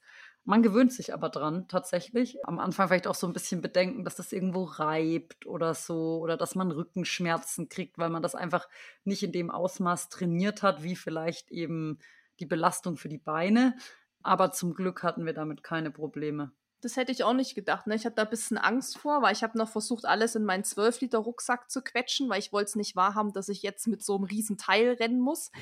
Aber das ging wirklich nicht rein. Also es war dann einfach zu viel und du hast ja auch keine Lust, dass das so spannt. Und wenn du was rausholst, dass du es nie wieder reinkriegst. Du willst ja auch ein mhm. bisschen Luft noch haben. Und deshalb haben wir beide Dieser Problem mit den Rippen, das hatte ich zumindest mal, weil ich zu voll hatte und so, dass dann irgendwann die Rippen so zusammengedrückt wurden. Ja, also das war jetzt so ein Rucksack, der eben auch unten ja. an der Hüfte so ein Gurt hat. Ah, okay. Und das ist zum Beispiel was, was ich auch gar nicht mag, weil das immer mhm. so in meinem, in meinen Bauch so einschnürt. Aber wie es Maggie gesagt hat gerade, da hatte ich tatsächlich gar keine Probleme und ich habe auch keine Rückenschmerzen gehabt, weil du dich super schnell daran gewöhnt hast und du hattest einfach andere Struggles. Ja. Also wenn man da mit Hitze zu tun hat und Müdigkeit, dann ist wirklich, ich meine, wie viel Kilo hatte der Rucksack? Fünf? Bestimmt. Ein bisschen mehr vielleicht. Fünf, sechs vielleicht. Mit Wasser also, vielleicht ein bisschen mehr. Ja klar, wir hatten dann auch immer noch anderthalb Liter. Also wir hatten drei 0,5 Liter Flas gehabt. Immer zwei vorne halt hier an der Brust sozusagen. Mhm. Und noch eins sozusagen immer hinten, dass wir quasi genug hatten. Und ich meine, das sind ja schon genug Kilo, die du da mit dir rumschleppst. Das sind ja schon dann irgendwie 1,6 mit, mit drumherum mit der Verpackung. Genau, und, und dann noch ja. das ganze Essen und Zeug und die, was Maggie gesagt hat, die ganzen äh, Pflichtausrüstung. Die Pflichtausrüstung und so der Rucksack an sich natürlich noch mal ein paar Gramm. Also da kommt schon einiges zusammen. Wir hatten es, glaube ich, gut optimiert. Ich glaube, der Rucksack war tatsächlich mit einer der perfektioniertesten Dinge in diesem Lauf, weil der wirklich hat, der hat gar keine Probleme bereitet. Irgendwie, es hat nichts gescheuert, nichts gerieben, nichts gedrückt, was schon mal richtig viel Wert hat, weil wenn man das hat, hast du ja auch eben gerade gesagt, das ist ja richtig madig, wenn du dich dann da durchkämpfen musst. Mhm. Plus das, was wir mitgenommen haben, haben, haben wir wirklich so klein wie möglich gekauft. Wie zum Beispiel, du musst auch einen Schlafsack mitnehmen. Da haben wir eben bei eBay habe ich geguckt oder bei Amazon irgendwie leichtester Hüttenschlafsack der Welt so ungefähr mit 100 Gramm. So, und dann hast du den halt noch gekauft. Also das optimierst du schon. Und auch mhm. die Sachen, die wir ja besitzen, also die ganzen Klamotten, das sind ja alles wirklich hochwertige Sachen, die dann eben auch leicht sind. Ähm, mhm. Das ist, mhm. geht ja los schon bei Stöcken, die dann eben ganz, ganz wenig wiegen. Weil da macht es dann am Ende die Masse mit den Gramm. Klar kann man sagen, ach, ich nehme jetzt hier die Stöcke, die sind zwar ein bisschen schwerer, aber in Summe, wenn du das bei jedem Gegenstand hast, dann ist ja. es eben irgendwann noch mal ein Kilo mehr. Und dann ist es nicht mehr sechs, sondern sieben. Und das merkst du dann, glaube ich, schon. Ja, ja, und sieben Kilo dann bei jedem Schritt, ne? Ja. Mhm, mhm. Kannst du denn, hast du einen groben Überblick, wie viel du jetzt nochmal extra für Ausrüstung ausgegeben hast im Vorfeld? Man muss dazu sagen, ich bin früher schon viel so Hindernisläufe und Trailläufe gelaufen halt. Also und bin auch in den Bergen eher lightweight unterwegs. Also ich habe so spielereitechnisch mir nochmal da ein T-Shirt gekauft und nochmal eine neue Windjacke, weil die farblich irgendwie gut dazu gepasst hat. Aber so wirklich, also jetzt in Ausrüstung äh, investiert habe ich nicht. Wir haben ja zum Glück auch ähm, beide Partner, die uns da mit Ausrüstung unterstützt okay. haben ähm, und uns im Endeffekt Equipment zur Verfügung gestellt haben. Aber sonst äh, hätte man da schon noch einiges kaufen müssen. Wir müssten auch zwei Headlamps pro Person mitnehmen und so, falls halt eine ausfällt und noch ein GPS-Gerät und so. Und also gekauft, so wirklich habe ich nicht viel, aber wir haben schon viel einfach nochmal zur Verfügung gestellt bekommen. Okay, das große Glück, wenn man eine große Reichweite auf Instagram hat. Ja, tatsächlich. Ja, muss man auch schon sagen, aber. Ja, und sage ich mal so, diese Sachen wie äh, Hüttenschlafsack und dieses Besteck und so, ich meine, das kriegt man bei Amazon für wirklich auch kleines Geld. Da habe ich mhm. dann auch das günstigste gekauft. Ähm, ich sage ja auch immer, ich meine, viele Sachen würde ich mir trotzdem auch einfach dann kaufen, auch wenn sie mir niemand zur Verfügung stellt. Ja. Weil es wäre es mir auch einfach wert, dass ich eben nicht diese schweren Stöcke schle mhm, schleppen mhm. muss, weil es rentiert sich einfach. Und wenn du diese Stöcke, die hast du ja auch ewig. Also das ja. ist ja nichts, was morgen irgendwie kaputt geht. Also kann natürlich kaputt gehen, aber im, im besten Fall hält es halt noch. Mhm. Und von daher sind das oft auch Investitionen wie eine gute, richtig leichte Jacke. Die hast du auch nächstes und übernächstes Jahr noch. Du brauchst ja nicht immer das neueste Modell oder so. Von daher finde ich, ich hätte es auch so oder so mir dann einfach gekauft, um zu sagen, ich habe gutes Equipment, leichtes Equipment und damit macht es auch einfach mehr Spaß. Gut, okay, also die äh, Organisatoren vom Eiger Ultra Trail sagten euch dann, geht mal besser weiter, dann umgeht ihr die Hitze. Das heißt, ihr musstet durch die Nacht rennen, was natürlich für den Körper eine krasse Sache ist, mental eine krasse Sache ist, weil der ganze Körper einfach sagt, äh, es ist Nacht, geh schlafen, Kind. Wie ging es dann weiter für euch? Also ich denke, die erste Nacht, die war eigentlich noch müdigkeitstechnisch easy. Da ist man mhm. noch so euphorisiert und oh, erste Nacht und man war froh, dass es ein bisschen kälter ist und man ist dann ja auch so excited. Erstmal sieht man und hört man keinen mehr, dann im Anstieg sieht man plötzlich, oh, guck mal, das sind zwei Headlamps, da ist jemand. Guck mal, das sind noch Leute, nachdem wir irgendwie zwei, drei Stunden alleine. Das war auch süß, weil wir haben dann irgendwann so, so Spiele gespielt, nicht wirklich, aber so, wenn wir drei Lampen gesehen haben am Horizont, so, welches Team könnte das sein? Weil du hast ja irgendwann immer die gleichen Teams gesehen, ne? Das ja. ist ja immer so, dass sich das dann Spiegelt sich dann ein, ja. Ja, und dann hast du so das eine Lied, wo wir so, hä, sind das die Italiener? Die sind das die Japaner? und dann war das immer so, je näher die gekommen sind, so, hä, die haben wir noch nie gesehen. und also das ist dann, ja, man, man wird dann eben einsamer sozusagen und dann fängt man an, mhm. sowas mhm. zu machen. Also in der ersten Nacht ging es erstmal so ein Forstweg, da sieben, acht Kilometer mehr oder weniger äh, talauswärts. Da konnte man auch immer wieder ein bisschen laufen. Das war dann recht kurzweilig, da ist man auch wach bei. Dann ging es eben durch ein relativ steiles Geröllfeld und über einen Gletscher. Also es waren lauter Dinge, die einen wach gehalten haben. Dann ging der Track ein bisschen falsch. Dann standen wir da irgendwie lost im Geröllfeld, wurden zurückgewunken von irgendeinem anderen Team, die uns da halt vom Tod bewahrt haben. Also da war irgendwie die ganze Zeit auch Action. Dann hat man wieder was gegessen. Dann hat man wieder geguckt, was ist da für ein Team unterwegs. Und irgendwann wurde es dann auch schon wieder so, halbwegs hell und man hat erstmal dann gesehen, wo man mittlerweile ist, weil mittlerweile war man irgendwie 15, 20 Kilometer weiter als vorher, aber hatte ja mhm. gar keine Ahnung, wenn die Sonne aufgeht, in was für einer Landschaft man sich befindet. Letztendlich kam man dann oben an der Lötschenpasshütte raus, die eigentlich gar nicht offiziell zum ähm, Lauf gehört hat, aber eben auch wieder so eine Berghütte mhm. wo ähm, man auch von der Hütte äh, netterweise Essen, Trinken, Schlafplätze bekommen hatte, obwohl die gar nichts mit dem Lauf zu tun haben. Das war total nett. Ja, die freuen sich wahrscheinlich, dass er mal ein bisschen actionlos ist, ne? Ja, die waren einfach so nett. Und da hat man dann wieder andere Teams getroffen. Da wurden die Leute zum Teil schon mit dem Heli ausgeflogen. Also da war dann wieder irgendwie Action und die erste Nacht ging eigentlich gut rum. Okay, jetzt mal kurz hier einhaken. Da wurden Leute mit einem Heli rausgeflogen. Das Was bitte geht bei euch dann davor? Ist das dann so, oh ja, schön? Oder ach du hm. Scheiße? Oder verdrängt man das?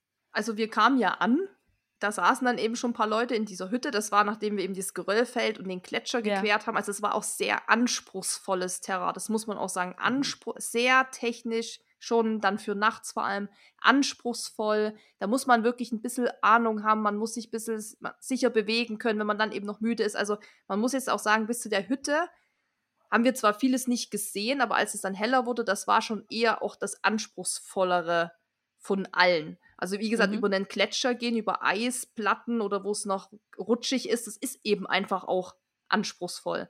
Und da mhm. muss man eben gucken, dass man nicht ausrutscht und wenn man dann eben müde ist und vielleicht wackelige Beine hat. Also das muss man vielleicht dazu sagen, dass das so vor dieser Hütte war, wo dann eben der Heli kam und als wir reinkamen, saßen da schon ein paar, ein paar geschlafen, ein paar gegessen. Dann kam der Heli auch relativ schnell und die Frau saß da auch noch und die war halt, also die hat total gezittert, die hat gar nichts mehr richtig mitgekriegt. Der Mann saß daneben, die hatte schon die Jacke um. Die war wahrscheinlich, keine Ahnung, was die war. Entkräftet einfach. Ja, also ich glaube, was man halt auch nicht unterschätzen darf, du hast es eigentlich auch gesagt schon, Aline, mit nachts ist natürlich der Körper erstmal so, hey, jetzt schlafen und ausruhen und was geht ab. Mhm. Und du bist wirklich am Tag 16 Stunden davor in der prallen Hitze gewesen. Es gab so gut wie nie Schatten. Mhm. Es war super heiß. Dann natürlich dazu die Anstrengung. Hitze, Anstrengung. Dann vielleicht zu wenig getrunken oder zu wenig gegessen. Ich meine, das wissen wir alles nicht, aber das kann man sich so ein bisschen zusammenreimen, weil man es von sich selber kennt, dass man denkt, ach, ja. ich hätte vielleicht doch hier noch mal was trinken sollen oder so.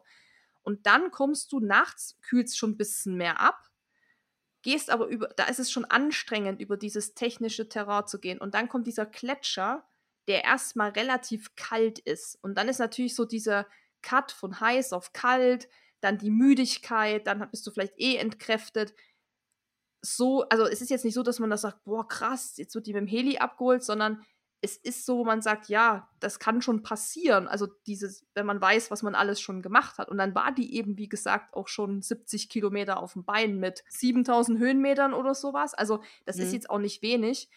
Also ich habe mir auch so gedacht, boah, zum Glück bin ich das nicht. Ne? Also weil ich will echt nicht vom Heli abgeholt werden. Andererseits denkt man sich gut, dass es sowas gibt, dass man eben da so gut versorgt ist, dass man eben in der Schweiz ist, dass da sofort jemand kommt und sie quasi dann sicher ist.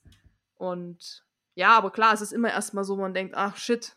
Aber hat das euch Angst gemacht in einer gewissen Art und Weise oder euch beunruhigt, euch die Sicherheit genommen oder war das wirklich so, okay, ist doof für sie gelaufen, aber wir sind beiden zwei Superwomen, wir machen das jetzt weiter?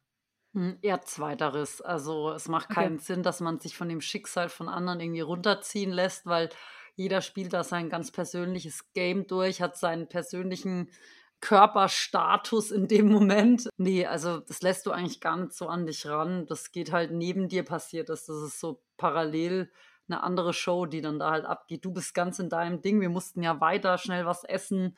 Du bist dann fokussiert auf dich. Ich glaube auch, weil wir wussten, sie wird, da war ja, ja dann schon der Sanitäter ja. auch da. Also die war ja komplett schon versorgt. Es waren Leute da. Ich glaube, das ist immer ein Unterschied wenn man jetzt sowas, äh, wenn jemand vor einem umkippen würde auf dem Gletscher und man müsste jetzt erste Hilfe leisten. Ich glaube, das ist eine ganz andere Nummer, wenn man, also da steckt man anders ist. drin. Ja. Genau, ja. aber in dem Moment war sie ja schon versorgt, es war schon alles mhm. da und sie war quasi in Sicherheit. Und dann ist es so, wie Mackie sagt, dann weiß man, okay, der geht soweit gut, die ist versorgt und man muss sich da jetzt keine Gedanken weitermachen, sondern muss sich auch um sich selbst kümmern, tatsächlich, dass man eben, ja, gesund bleibt.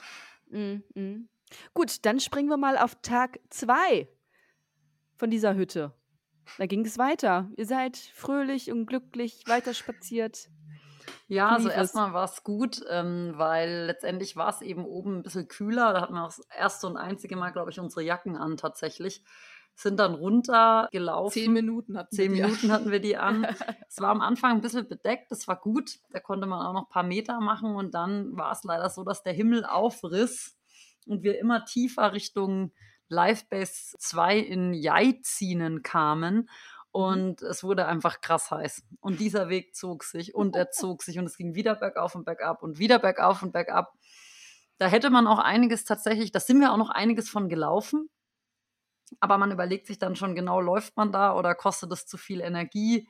Wenn da ein bisschen Steine auf dem Weg sind, da drüber zu hüpfen, da ist man eben doch nicht mehr ganz so leichtfüßig dann am zweiten Tag Dementsprechend geht man dann doch viel und dann wurde es einfach sehr, sehr heiß. Wie viele Stunden sind denn vergangen, bis ihr zum ersten Mal geschlafen habt? Ähm, wir haben, glaube ich, in Jaizinen beide, ich sag mal, gedöst. Das mhm. war, oh, Jaizinen war Live Base 2 und da waren wir mittags. Da waren wir 11.30 Uhr. 30 Stunden, kann das sein? Ein bisschen weniger, 28 Stunden ungefähr. Mm, mm. Aber wirklich nur Dösen. Mm. Über 92 Kilometer hattet ihr das schon drauf. Genau. Da war es so, dass wir gesagt haben, wir verbringen jetzt hier mal ein bisschen Zeit, weil einfach die Mittagssitze so krass ist, versuchen uns so gut es geht zu erholen. Aber irgendwie ist man dann halt so tagsüber trotzdem rastlos. Das kann man nicht ändern, weil letztendlich ne, es ist irgendwie tagsüber, der Rhythmus ist ja eigentlich noch darauf eingestellt, dass man auch wach ist haben letztendlich dann in Jaizin vielleicht auch so zwei, zweieinhalb, drei Stunden verbracht, aber wirklich davon nur so zehn Minuten gedöst, gegessen, rausgedehnt, mit der Crew gequatscht. Ja, letztendlich einfach so, ich sag mal, auch fast so ein bisschen Zeit totgeschlagen in der Hoffnung, dass es kühler wird, aber das wurde es leider nicht. Da wart jetzt so knapp schon 30 Stunden miteinander unterwegs als Team. Und zwischenzeitlich hattet nur ihr beide euch.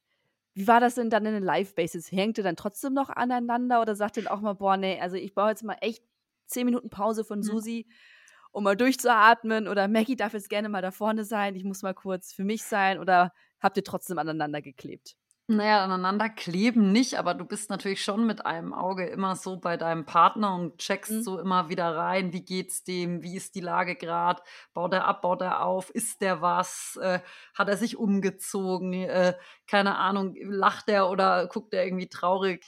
Aber klar, man hat schon auch die Zeit genutzt, um halt mit der Crew zu sprechen. Die waren natürlich auch ganz heiß auf News. Wie lief's? Mhm. Wie geht's euch? Also da waren natürlich viele Fragen. Dann das Filmteam. Da ist man dann schon auch ich sag mal, busy, also vielleicht auch so Ja. eine Downside an dieser ganzen Crew- und Filmcrew-Geschichte ist, dass man halt immer noch irgendwie auch nicht nur mit sich beschäftigt ist, sondern immer auch noch irgendwo einen anderen Auftrag hat oder halt diese Leute, die einem so viel Kraft geben und so viel Motivation, aber natürlich irgendwo auch einen Feedback einfordern, was man ja gerne geben will, aber wo man unter Mhm. Umständen auch Kraft für braucht. Genau, aber natürlich ist man schon miteinander. Also wir haben uns jetzt auch nach 176 Kilometern noch lieb. Und das war auch den kompletten Lauf über so. Also wir hatten Mhm. nie das Gefühl, dass wir jetzt mal Ruhe brauchen oder uns aus dem Weg gehen müssen. Eigentlich nie.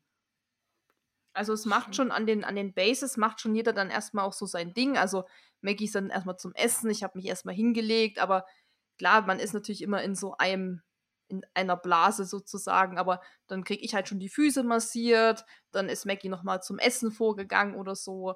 Also da macht dann schon jeder so sein Ding, dann legt sich jeder mal irgendwie hin. Du bist einfach nonstop ein Team. Und Mhm. es war dann auch wirklich so, dass Maggie gesagt hat, Susi, hast du gegessen? Oder dass ich gesagt habe, Maggie, hast du dir nochmal die, Blase. die Blase abgebunden und so. Also da achtet man schon drauf, weil Mhm. man kann das Ganze eben auch nur im Team beenden. Und deshalb Mhm. kann man nicht nur für sich in seiner Welt sein. Also dann fragt man schon auch immer mal nach, was machen deine Füße, also auch beim Laufen, ne? So, was machen Ja. deine Füße? Oder Susi, hast du was gegessen? Oder so, so, jetzt müssen wir wieder trinken. Also wir hatten dann auch immer so Schlagwörter, irgendwie haben irgendwann nicht mehr so viel gesprochen, dann sagt man einfach nur noch Morten. So, da wusste man, jetzt soll jeder seinen Morten trinken. Oder Gel. Also ne, dann wusste, ah, jetzt muss man wieder ein Gel nehmen. Also das, das bricht sich dann auch alles so ein bisschen runter auf diese, auf diese Basic-Kommunikation. Also es ist jetzt nicht so, dass wir dann da ends am Quatschen waren. Klar, zwischendrin hat man mal wieder so, wenn es dann auch richtig gut lief und es Ja. war nicht mehr so heiß und man hat geile Aussicht gehabt, dann hat man mehr gesprochen, aber man ist auch oft nachts einfach stumpf hintereinander, Schritt für Schritt hoch. Und da war Mhm. wirklich nur die Kommunikation Pause, Gel, Morten, Trinken. Das waren genau die vier Wörter, die wir immer gesagt haben. Und dann wusste man, okay, Pause heißt, jetzt setzen wir uns kurz hin, essen in Ruhe was, gehen wieder weiter. Also das, Ja. das spielt sich dann irgendwann auch ein und so ist dann den Bases im Prinzip dann auch. Ich meine, klar, da redet man schon ganze Sätze, aber man fragt schon immer auch nach. Wie war das denn dann nachher in der zweiten Live-Base? Konntest du was essen? Ah, ah ja, das war ich, leider. ich bin hier, um die unangenehmen Fragen Ja. zu stellen. Ich weiß gar nicht mehr genau, wie es war, aber auf jeden Fall bin ich halt, also Maggie hat dann schon immer rumgemampft und gegessen und, und Anja hat ihr was gebracht und ein Pfirsich hier und da nochmal das.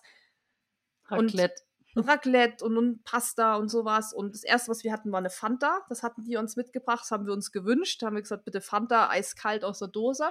Beste. Und Flüssiges ging bei mir ja auch alles. Also Gemüsebrühe, Sprite, Fanta.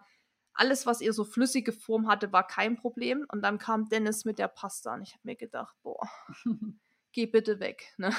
Mhm. Und dann, da wir aber recht viel Zeit da hatten, also ich muss sagen, in Jaizinen habe ich mich super schnell gefangen. Da konnte ich auch die Pasta essen. Ich meine, halt ohne Soße und so, aber das war mir erstmal egal, weil ich dachte, ich kann überhaupt erstmal was essen. Dann habe ich Mhm. auch einen Pfirsich gegessen, dann haben wir noch die 5-Minuten-Terrine gegessen. Äh, Kartoffelpüree, was man so kennt. Das war, ist Mhm, übrigens mhm. richtig geil, weil das ist eben ja auch eher so flüssiger. Ja, muss man nicht so das wäre meine nächste Frage gewesen. Mach erstmal weiter. Ja, also das war dann so, die, die, die Crew wusste dann schon genau, was sie dir andrehen kann. Also die wussten, die brauchen jetzt nicht kommen mit, soll ich dir einen Rap belegen und so Zeug, sondern hier, gibt es noch 5 Minuten Terrine, das ne, kannst du mit heißem Wasser aufgießen, Mhm. das kann man recht gut auch hinterbekommen. Da habe ich, dann haben wir, glaube ich, noch irgendwie nicht noch so ein Eis gegessen, also irgendwas, also es war auf jeden Fall an Jaizinen ging es mir echt nicht so gut, wo ich ankam, weil heiß und müde und groggy, aber da habe ich mich gut gefangen. Also diese drei Stunden haben mir ends getaugt, Beine waren dann wieder frisch und da habe ich mich eigentlich gut gefühlt und das Essen war halt zu wenig. Mhm. Also die Nudeln und was ich da gegessen habe, für das, dass ich eben in Kandersteg nicht so viel gegessen habe und dann eben zwölf Stunden wieder unterwegs war oder zu dem Zeitpunkt 30 Stunden, das war einfach insgesamt leider immer zu wenig, weil ich einfach nicht mehr runtergekriegt habe. Hätte es denn eine Option gegeben, dass, das, dass die Crew dir nochmal andere Verpflegung holt? Weil meine, mein Gedanke jetzt gerade war spontan, okay, sie kann anscheinend nichts Festes essen, aber es gibt ja Babybreie, wo dann halt irgendwie so ein Gläschen hast und da ist ja Nudeln mit Tomatensauce drin in Breiform. Wir Wär's- hatten ja schon die Gels und wir hatten ja auch so Quetschi, Ja. also so Fruchtquetschi. Aber es wäre ja mal was nicht Süßes gewesen, ne? So ein bisschen mit anderen Ja, ich glaube, da ging es gar nicht darum, ob süß oder nicht süß, aber davon musst du auch einfach krass viel essen, um mal irgendwie 300, 400, 500 Kalorien reinzukriegen. Mhm. Weil das ist eben, was man eigentlich gebraucht hätte, wäre so hochkalorische Flüssignahrung für Astronautenfood oder so oder so ein High-Calorie-Shake oder so. Auch Aber- Learning. Aber ehrlich gesagt hat man in dem Moment auch jetzt noch gar nicht so differenziert, dass man jetzt nur flüssig die Kalorien zu sich nehmen kann, weil du bist noch am Eruieren, was ist da los? Ich habe eigentlich keinen Magen, mir ist auch nicht übel oder schlecht. Also du Mhm. bist noch nicht so auf dem Trichter, dass du so genau gecheckt hast, wie man das Problem jetzt lösen könnte. Aber für nächstes Mal weiß man das. Also jetzt im Nachhinein haben wir es eruiert. Ja. Aber in Ja. dem Moment war es ja so, ich konnte dann ja auch mal Pasta essen und so. Es war eben jetzt, Mhm. So ein Jaizi, dann ging es eben noch ganz gut. Da ging auch der Pfirsich noch gut rein und so. Aber ja, wie du es gesagt hast, ähm, fürs nächste Mal wäre ich total darauf eingestellt, einfach so viel wie möglich in, in flüssiger Form, Astronautennahrung, hochkalorisches Zeug, Shakes. Und da, Learning, haben wir ja auch ähm, beobachtet bei unserem sozusagen Konkurrenzteam, den Japanerinnen, die immer mit uns waren. Die haben an diesen Hütten immer so Shakes getrunken, also haben die sich richtig bestellt so Erdbeershake oder so. Da habe ich schon gedacht, Mhm. oh krass, ey, mit Milch und so, weiß ich nicht, ob ich das jetzt könnte, so Shakes Mhm. trinken. Aber klar, das ist natürlich wieder, das hat Kalorien und alles und Man ist am Anfang halt, wenn man noch nie so eine lange Distanz gelaufen ist, äh, auch eher verhalten und nimmt halt nur oder isst nur die Dinge, wo man auch weiß, dass man die verträgt. Aber wenn man gewusst hätte, dass man sich am Ende doch wegen der Hitze dann so langsam fortbewegt, dass man jetzt eben, also du würdest bei einem 30, 40 Kilometer Lauf nie anfangen, Milchshake zu trinken, weil wenn du dann rennst und dein Puls bei 170 ist, dann dreht dir irgendwann den Magen um. Aber dadurch, dass man mit der Hitze und auf die Distanz dann doch eher langsam joggt oder wandert, hätte man vielleicht auch eben genau sowas nehmen können, aber das weiß man jetzt für die Zukunft. Also du konntest ein bisschen was essen, frische Beine, voll motiviert, ging es dann weiter für euch. Von Jeizingen nach Finnen. Ja, das war ja meine, also ich glaube, das war für mich das Allerschlimmste. Das war eigentlich nicht so wirklich, viele Höhenmeter hatte das nicht gehabt, aber da hatten wir das Problem, dass wir am Anfang, ich meine, dann irgendwann setzt ja die Müdigkeit und die Hitze auch im Gehirn irgendwie zu. Ja, und wir klar, waren die ganze Matsche. Zeit, ja, auf, wir waren auch die ganze Zeit auf dem Trichter, dass es von Jaizinen nach Finnen, das war ja auch nur eine VP, das heißt, da war auch keine Mhm. Crew und so. Neun, dass es da 19 Kilometer hin sind. Und wir so, boah, 19 Kilometer, das geht ja auch relativ schnell vorbei. Es hat nicht so viele Höhenmeter. Und das hatte die wenigsten Höhenmeter, glaube ich, gehabt von allen Abschnitten. 1500 ungefähr. Und da haben wir gesagt, super, das sind wir ja relativ schnell Mhm. in Anführungszeichen. Ja. Dann hat sich aber irgendwann rausgestellt, als wir bei Kilometer 19 waren und Maggie dann immer parallel in Outdoor Active geguckt hat, wo denn diese VP ist, dass es eben nicht 19 Kilometer waren, sondern am Ende waren es 28 Kilometer bis Finnen. Und das war, glaube ich, für mich mein absoluter mentaler Ab, also wirklich, da war ich so, okay, nee, ich bin raus. Also wenn du dich auf Mhm. 19 einschätzt und es sind eigentlich fast 10 mehr und das ist eben nicht 10 wie hier, eine 10 ist, joggst du mal eine Stunde um deinen Block, ist okay, sondern da sind halt 10 vielleicht auch mal drei Stunden Ja. oder so mit den Höhenmetern. Und da war es dann auch so brutal heiß. Also das war das Stück nach Finnen, wo wir wirklich gedacht haben, wir gehen komplett ein. Das war das allerheißeste Stück von allen. Da Und- hätte man echt recht viel auch laufen können. Ja. Da ging es mal sehr, sehr lange auf so einem Höhenweg, ähm, mehr oder weniger ähm, flach dahin, auch an so einem Kanal entlang. Aber es war einfach so heiß, dass wir alle irgendwie zehn Meter unseren Kopf und uns komplett in diesen Bach getunkt haben und dann auch immer wieder versucht haben anzulaufen. Wir haben es wirklich versucht, aber es hat einfach so gedrückt und es hat so viel Energie gezogen und man ist sofort so aufgehitzt, dass wir irgendwie das eigentlich quasi komplett durchgewandert sind und ähm, 30 Kilometer wandern, die man eigentlich, wenn man bisschen mehr Power hätte und es 10 Grad wärmer wäre, ähm, auch hätte Hätte. easy, auch hätte joggen können, zieht halt auch so ein bisschen an der, an der Einstellung. Weil man Mhm. halt einfach nicht, du guckst nach 10 Minuten, Viertelstunde wieder auf dein Outdoor Active. Eigentlich wärst du schon irgendwie drei Kilometer weiter, aber du bist halt irgendwie 700 Meter weiter. Und das, Das ist halt, war eine geile Strecke zum Laufen. Ja. Also die, der Abschnitt war an sich mega schön. Und wie gesagt, hätte es da 15 Grad gehabt und bewölkt, wären wir das sicher auch vieles, viel schneller vorangekommen, weil es mhm. mega schön war. Da sind wir ja über dieses Viadukt gelaufen, dann sind wir da, also das war landschaftlich, auch an diesem Flussbett-Ding. Es war mega schön. Es war dann so Waldboden und auch mal so ein bisschen weg von diesen ganzen Canyon, Geröllstein, sondern so ein bisschen wieder so Wald- und Wiesenlauf. Ja, das war halt Zeit und das sind diese mhm. berühmten mhm. Walliser, also dieses Tal, das durchs Wallis zieht. Diese Südplatten, also diese Hänge sind quasi so mit so felsigen Platten, die halt ganz krass die Wärme reflektieren und da brät es echt voll drauf uns war irgendwie klar, wir müssen, wir können nicht den ganzen Tag in die ziehen bleiben und warten, bis es dunkel wird, weil dann verlieren wir zu viel Zeit. Und wir dachten, Mai, das sind ja nur 19 Kilometer, es geht vor allem geradeaus, das ziehen wir jetzt so weg, aber es war halt viel aufwendiger, als wir dachten. Ihr habt ihr euch verrechnet mit der großen Distanz oder habt ihr es falsch nachgeguckt oder was, was ist da passiert? Das haben wir auch dann versucht zu eruieren und das war dann natürlich auch so ein Downer. So wie, ja. wir haben dann auch überlegt, hä, wie, wie konnten wir das so falsch berechnen? das ist wirklich scheiße, wenn das, der Fehler bei dir selber liegt, mhm. weil du es irgendwie falsch aufgeschrieben hast oder falsch im Kopf hattest. Und dann ist es mental halt brutal. Also das kam ja alles zusammen. Du konntest nicht wirklich vorankommen, weil es zu heiß war, aber eigentlich war es flach und es war eine geile Strecke. Und du warst eigentlich auch motiviert, weil du dachtest, es ist jetzt nicht so weit bis Finnen. Und dann hat sich am Ende halt so krass gezogen, das war ja wirklich wie so ein nerviger Gummi, weil es waren dann doch irgendwie 30 Kilometer und das ist halt, selbst wenn du es rennen könntest, wäre es relativ lang. Und am Ende ging es nach Finnen auch nochmal irgendwie 350, 400 Höhenmeter bergauf, also so am Stück einfach hoch. Und mhm. wir dachten schon, oh, guck mal, da ist Finnen, man sieht es schon, nur so ein kleiner Gegenanstieg, aber letztendlich war das irgend so ein Kaff unterhalb von Finnen. Und ich glaube, da sind auch die Bilder entstanden, wo ich mit Abstand am fertigsten aussehe, waren die letzten Höhenmeter da hoch nach Finnen in der Abendhitze irgendwie so, ja, chillig, 20 Uhr, 39 Grad, ja. Ja. Shit. Das stimmt, da warst du auch mal richtig am Ende. Da warst du auch. Da warst du auch mental, glaube ich, wegen dieser Rechnung da schon so. Kein Bock mehr. Kein Bock. Dann, ähm, hm. du, also du bist ja dann so innerlich, wo du denkst, ach komm, jetzt kommt eine kürzere Etappe. Das ist ja auch was, was dich motiviert. So, komm, bevor jetzt nachher wieder die langen Dinger kommen mit den Anstiegen, kommt jetzt was Entspannteres. Und dann stellt sich halt raus, dass das alles andere als entspannt ist. Und als wir dann dieses Finnen, auch in dem Finnen, eh diese VP dann kam, das hat sich nochmal, also dann bist du nochmal um ein Haus, dann nochmal so ein Ding rein, nochmal eine Straße. Da habe ich mir gedacht, mal wollen die mich eigentlich verarschen?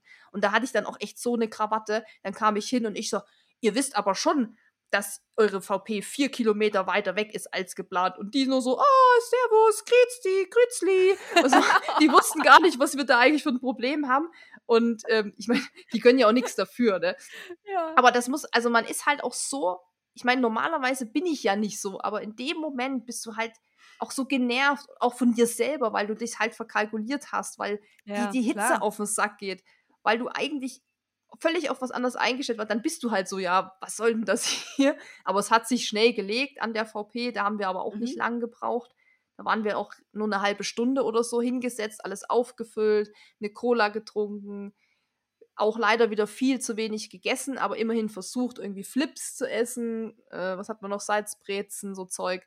Und dann mhm. sind wir da auch relativ schnell los, weil dann wurde es schon auf jeden Fall dunkel. Das war ja auch wirklich nur eine Verpflegungsstation. Ihr musstet mhm. ja zur Livebase um zu schlafen. Mhm. Und da hattet ihr noch mal zumindest laut meiner Übersicht, ich weiß ja nicht, wie viel ihr da gelaufen seid, äh, ungefähr noch mal 15 Kilometer bis nach Belle Alp. Das hat tatsächlich sogar gestimmt, die 15 und wie viel Höhenmeter hatte das? 1400 oder so. Ungefähr, ja. Pi mal Daumen. Ja, das war, das war eigentlich ein ganz, ganz netter Abschnitt. Da ging es dann auch eigentlich halbwegs gut daher. Da wurde es dann kühler.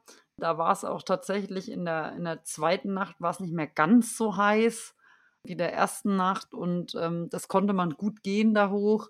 Man hat dann von so zwei, drei Kilometer Entfernung diese Bell-Alp-Station auch schon gesehen. Ja, also das, das ging echt gut. Ähm, da hatte ich das Gefühl, hatten wir eigentlich einen ganz guten Lauf. Und da war eben auch klar, dass wir die Crew wiedersehen und dass wir da auch definitiv uns mal ins Bett legen. Also das hatten wir auch so mhm. geplant. Dementsprechend war die Motivation dann da relativ hoch. Wie lange wart ihr da schon auf dem Bein? Wisst ihr das noch in etwa? Alp waren wir, sind wir nachts angekommen um. Um 2.30 Uhr sind wir in Bell Alp angekommen. Das bedeutet, wir waren auf den Beinen. Was war das für eine ähm, Nacht? Freitag auf Samstag, oder? Ja, also es müssten da jetzt schon irgendwas mit 42, mit 43 Stunden ungefähr, als wir in Bell Alp angekommen sind. Krass. Ja, und das komplett, und da, also und da hattet ihr schon auch 130 Kilometern in den Beinen. Ja, ungefähr. da war es dann schon, also da, da fing das Rennen auch an, ein Rennen zu werden irgendwie, weil dann ist es wirklich, dass man sagt, boah, jetzt hat man schon krass viel in den Beinen, aber es kommt auch noch krass viel. Bell Alp war eigentlich Halbzeit, ne? das war dann auch da, wo wir mhm. ankamen, haben alle gerufen, Halbzeit, Halbzeit. Da weiß man auch noch nicht, wie man das finden soll. ist das jetzt gut oder schlecht? Ja, und Bell Alp, ähm, das war, wie gesagt, das lief ganz gut. Da haben wir auch, glaube ich, Zeit gut gemacht bei dem Aufstieg, weil wir da echt gut dabei waren, aber haben jetzt nicht mhm. überpaced, sondern wir haben da auch ja unsere Pausen gemacht, haben getrunken, gegessen. Und das war wieder so ein Motivationsbooster eher, dass man gesagt hat, boah, krass, jetzt sind wir ja schon da. Und da wussten wir eben, es gibt Betten und da gab es Pizza und Pasta und da war es dann aber so, dass Maggie da schon Ends gegessen hat. Ich bin dann erstmal duschen gegangen weil mhm. ich gedacht habe, okay, duschen kann noch mal vieles verändern, dass man sich auch besser fühlt und so. Ja, ja ähm, sich nicht mehr selber riecht. Ja, und das ist ja oft schon so, dass man da irgendwie noch mal so eine Last von sich abduscht irgendwie. Auch, mhm. keine Ahnung, das ist irgendwie komisch. Aber irgendwie habe ich... Nee, ich kenne das total, ja. Nach dem Duschen hat es sich gut angefühlt, aber dann sollte ich essen. Und da ging es dann los, da, da habe ich gar nichts mehr reingekriegt. 2.30 Uhr nachts sollte ich Pizza essen. Also, äh, der Maggie hat da rumgefuttert und gefuttert und gefuttert und noch ein Stück und dann nochmal Pasta und der Holsch hat nochmal ihr irgendwie das gebracht. Und der Dennis stand nur da, der war schon äh, völlig fertig, weil er sich halt mega Sorgen gemacht hat. Hat gesagt, du musst, du musst was essen. Und es, aber alles, was da stand, ich hätte kotzen können. Wirklich. Ich habe gedacht, boah, geh mir weg mit der Pizza, boah, diese Pasta, ich kann es nicht mehr sehen. Aber ich wollte auch nichts anderes. So, also da mhm. war es das erste Mal, wo es eher, ich sag mal, kritisch war, weil ich da wirklich gar nichts mehr essen konnte. Also da habe ich gedacht, boah, nee, ich will einfach meine Cola trinken und meine Gemüsebrühe, aber sonst lass mich einfach in Ruhe mit essen. So, das war natürlich schlecht. Ich glaube, von dort ist auch so das letzte ähm, Update, was wir dann auf Insta gesehen haben. Ungefähr müsste da entstanden sein. Ja, das sein, kann ne? gut sein. Ähm, da war nämlich unsere Crew sozusagen inklusive der zwei Social Media Beauftragten, nämlich Dennis und Anja, noch mit dabei. Und mhm. an der ähm, nächsten Live-Base, die wir ja dann noch erreicht haben, da waren die beiden, die unsere Social-Media-Kanäle bespielt haben während des Laufes, dann selber beim Laufen. Die mussten nämlich zurück nach Grindelwald und dann waren nur noch Susis Eltern und die Filmcrew und die haben bei unserem Insta nichts zu tun. Und wir beide hatten dann auch echt langsam, aber sicher andere Dinge zu tun, als auf Insta selber was hochzuladen, mhm. weswegen es dann erstmal still wurde auf Instagram, mhm. genau. Maggie, wie war das denn für dich, einfach zu sehen, Susi schafft es nicht, etwas zu essen, was ja bei so einer körperlichen Belastung essentiell ist. Wie, wie erging es dir damit? Ja, ich sag mal so, in dem Moment nimmst du das zur Kenntnis ähm, und versuchst natürlich irgendwie gut zuzureden oder das Richtige zu sagen und schon auch immer wieder ein bisschen ermahnend, hey, du weißt schon, du musst essen und so. Mhm. Ähm, aber letztendlich also man kennt es ja selber, wenn irgendwie was nicht geht, geht's nicht. Also ich hatte auch schon Phasen, als ich im Himalaya war, ich konnte einfach nichts essen. Da konntest du mir hundertmal sagen, du musst aber, ja, es geht aber nicht. Klar kann man sich dann überlegen, ob man es sich reindrückt und ähm, das Risiko eingeht, unter Umständen dann zu kotzen. Aber mhm. ich denke mal, wir sind beide erfahren genug und kennen unseren Körper gut genug, dass die Person auch selber einschätzen muss, geht es jetzt und oder geht es eben nicht. Und klar ist das blöd, aber es ist eben so, dass es einfach äh, klar war, dass es Struggles geben wird. Ich hatte eine Zeit lang auch Bedenken, ob ich mit meinen Füßen das Ganze überstehe, nachdem ich schon irgendwie bei Kilometer 12 oder 14 mir das erste Mal ähm, Blasenpflaster auf die Sohlen gehauen habe. Hätte auch so sein, also ganz anders sein können. Hätte auch sein können, dass es mir so geht. Und mm, dementsprechend mm. hat man natürlich Verständnis und ähm, versucht halt einfach gemeinsam das Beste rauszuholen. Genau, wir haben noch gar kein über deine AOWs gesprochen, Maggie. Bis auf Blasen ging es dir super oder Hattest du hm. irgendwas? Nee, also bis auf meine Füße. Also ich hatte eigentlich Angst, dass meine Plantarsehne mir wehtut, weil das so bei längeren Läufen, also Laufen, eben nicht Wandern, sondern Laufen immer ein Problem war. Ähm, mhm. Ähm, aber da hatte ich zum Glück nichts. Ähm, die Blasen und die Füße, also meine Füße sind einfach meine Schwachstelle, aber sonst hatte ich irgendwie Glück und ähm, hatte tatsächlich nichts ähm, und mhm. habe mich eigentlich auch so energietechnisch immer gut gefühlt. Ähm, es liegt sicher daran, dass ich einfach viel gegessen habe. Ich hatte auch wirklich Hunger, also ich musste mich auch tatsächlich nicht zwingen. Und ja, meist ist es ja so, wenn der eine irgendwie schwächer wird, dann wird der andere automatisch, wenn es ihm eigentlich ganz okay geht, irgendwie stärker, weil irgendeiner muss ja so ein bisschen auf die Stimmung hochhalten. Und ich bin der Meinung, dass wenn Susi das mit der Hitze nicht so krass gehabt hätte, dann hätten wir uns sicher deutlich schneller fortbewegt, also wären auch viel mehr gelaufen.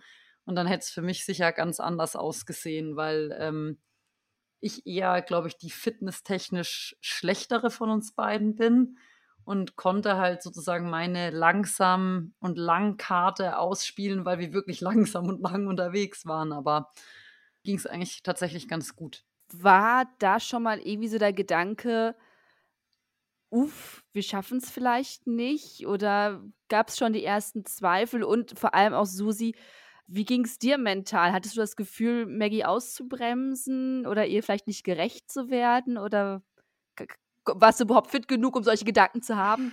Die Gedanken hat man schon. Ich muss sagen, das erste Mal, wo ich das gedacht habe, war wirklich erst ab Bellalp.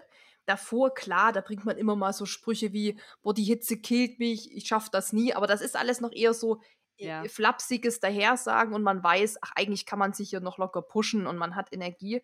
Aber das erste Mal, wo ich wirklich an mir gezweifelt habe, und das ist bei mir schon, ich meine, ich bin wirklich auch mental, kann ich mich lange pushen und bin echt eigentlich auch so ein Kampfschwein im Wettkampf.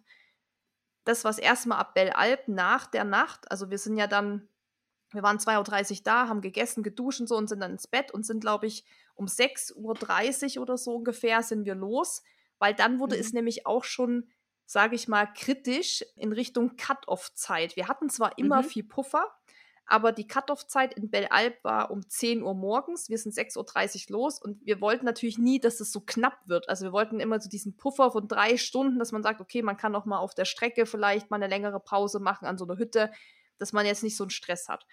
Da war es schon so, dass ich da an meinem absoluten Tiefpunkt war, als wir aufgestanden sind. A, war ich total gerädert von diesen zwei Stunden Schlaf, was natürlich viel zu wenig ist eigentlich. Also da muss man ja erstmal klarkommen.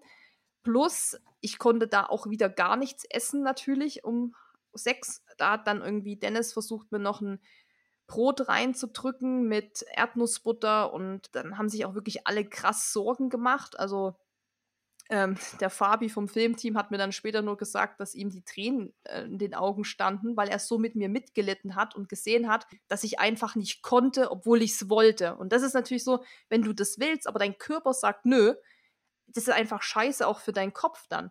Naja, und da war ich halt schon, das war alles schon ein bisschen schwierig, aber ich habe mich halt voll aufgerafft, habe gesagt, okay, wir gehen erstmal los und dann versuche ich während des Gehens was zu essen, also erstmal wieder reinkommen, so. Das war dann mein Plan und das hat erstmal funktioniert.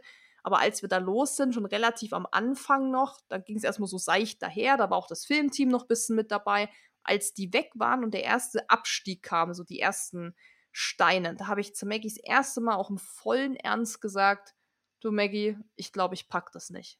Und das war wirklich auch nicht nur so dahergesagt, sondern das war wirklich so, ich dachte, scheiße, es ist Kilometer 130, ich kann einfach nichts essen, obwohl ich es will, ich weiß nicht, woran es liegt.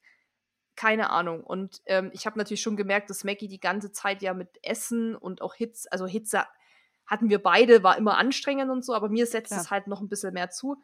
Ich habe natürlich schon gemerkt, dass sie keine Probleme hat dahingehend oder weniger. Mhm. Also Probleme hat ja jeder, struggelt auch jeder, aber klar.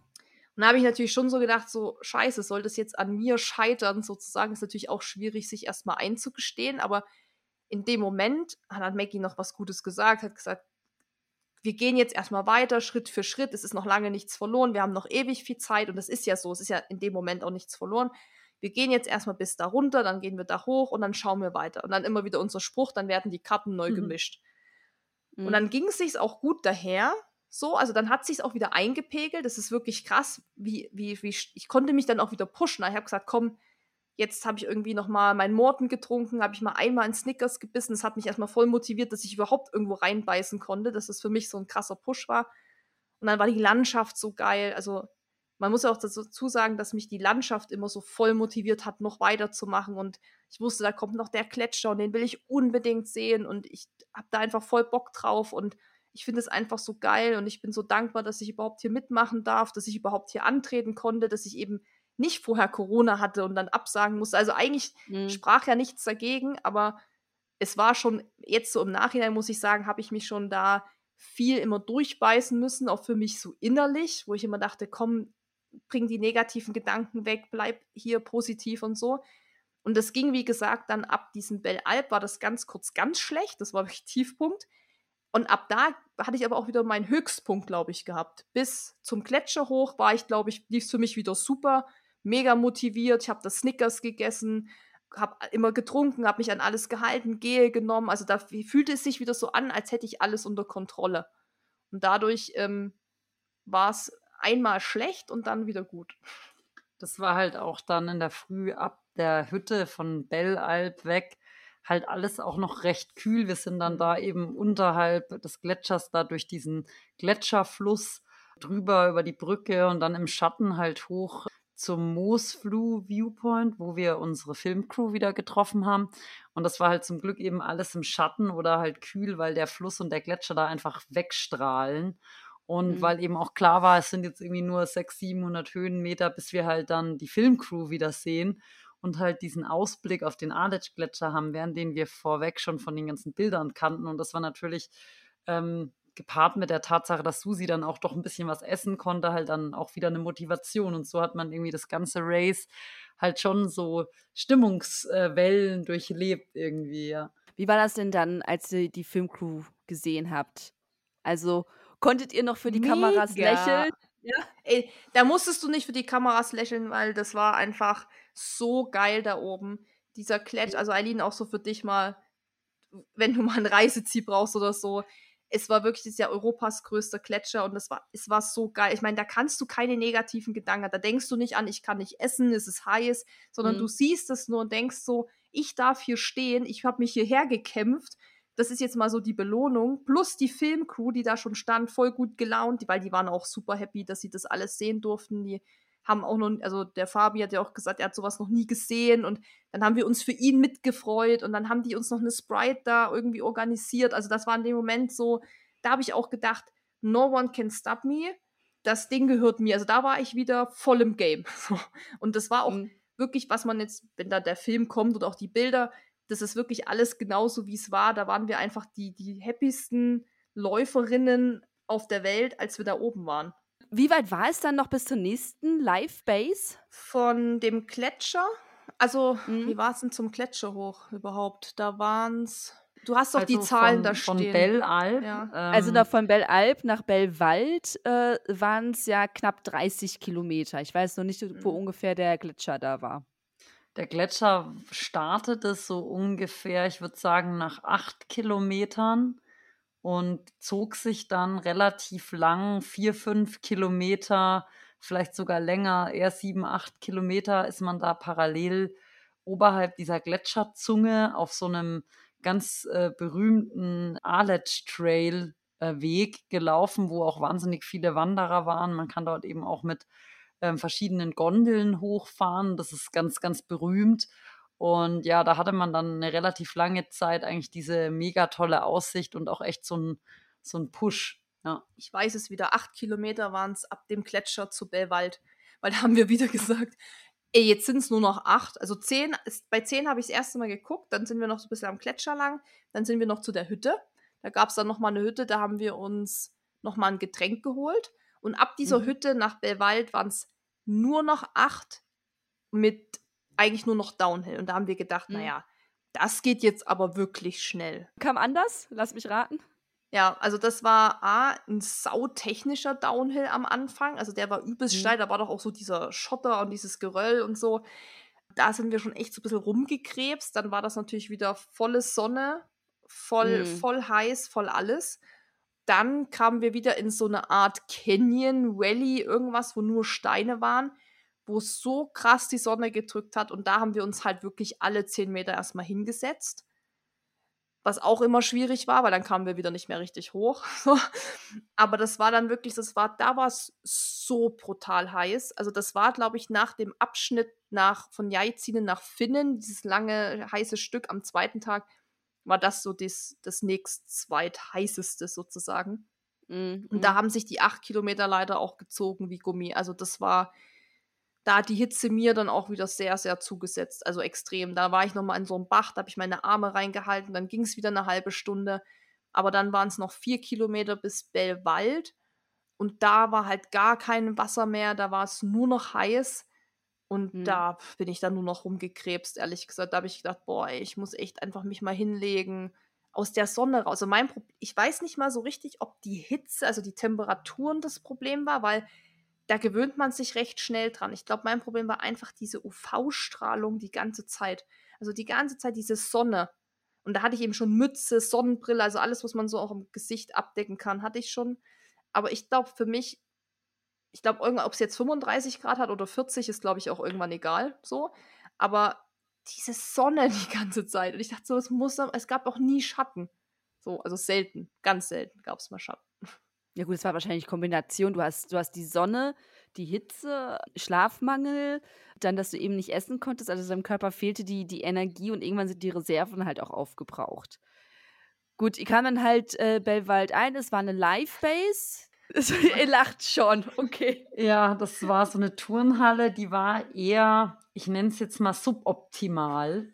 Ähm, da hat es irgendwie ein bisschen gestunken. Man, nee, kannst du schon sagen. Es gab und, nicht so leckeres Essen. Es war sicher die, die äh, Live-Base mit der, mit der niedrigsten Gesamtpunktzahl. Ich tue es jetzt mal sehr politisch korrekt ausdrücken. Ja, man kann es auch liebevoll, hat der Paint jetzt immer die Kotz, die Kotzbase genannt, weil es roch exakt so.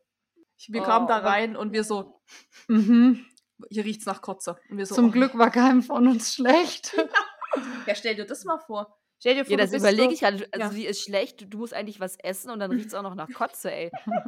Also, welcome to Berlin, ne? Hier riecht es überall so. Eileen denkt sich so, hä? Riecht nach Kotze? Mein Leben halt. Urin und Kotzduft an jeder Ecke. Naja, gut, okay, also ihr kommt da an und es riecht nach Kotze. In der, in der Kotzspace. Es riecht schlecht. Ihr seid ziemlich im Arsch. Wie ging's, wie ging's weiter? Lohnt Maggie konnte wieder essen. Lohnt sich da noch zu leben? nee, also wie gesagt, wenn man dann in die. Erstmal kommst du da an und das hat ja Maggie schon gesagt, Dennis und Anja waren schon weg, weil die wollten ja in Grindelwald den, die 30 Kilometer laufen. Das heißt, meine Eltern waren da und Painty. Also die waren nur noch zu dritt, weil der Fabi von der Filmcrew ist dann auch schon eher abgereist. Das heißt, drei Leute waren noch da und Flocky. Also vier. Oh. Ja. Und es war schon erstmal so, als wir da hinkamen, haben wir uns natürlich erstmal wieder nur gefreut, dass wir die sehen.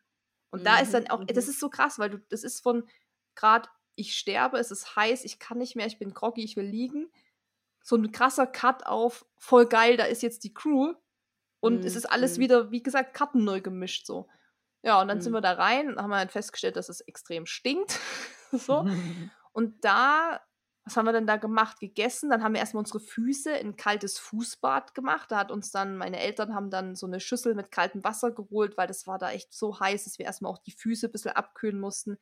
Und man mhm. darf echt nicht vergessen, wie viel sowas schon hilft. Also das haben wir vor uns gesagt, wie mit der Dusche. Das kann so ein richtiger Life-Changer sein.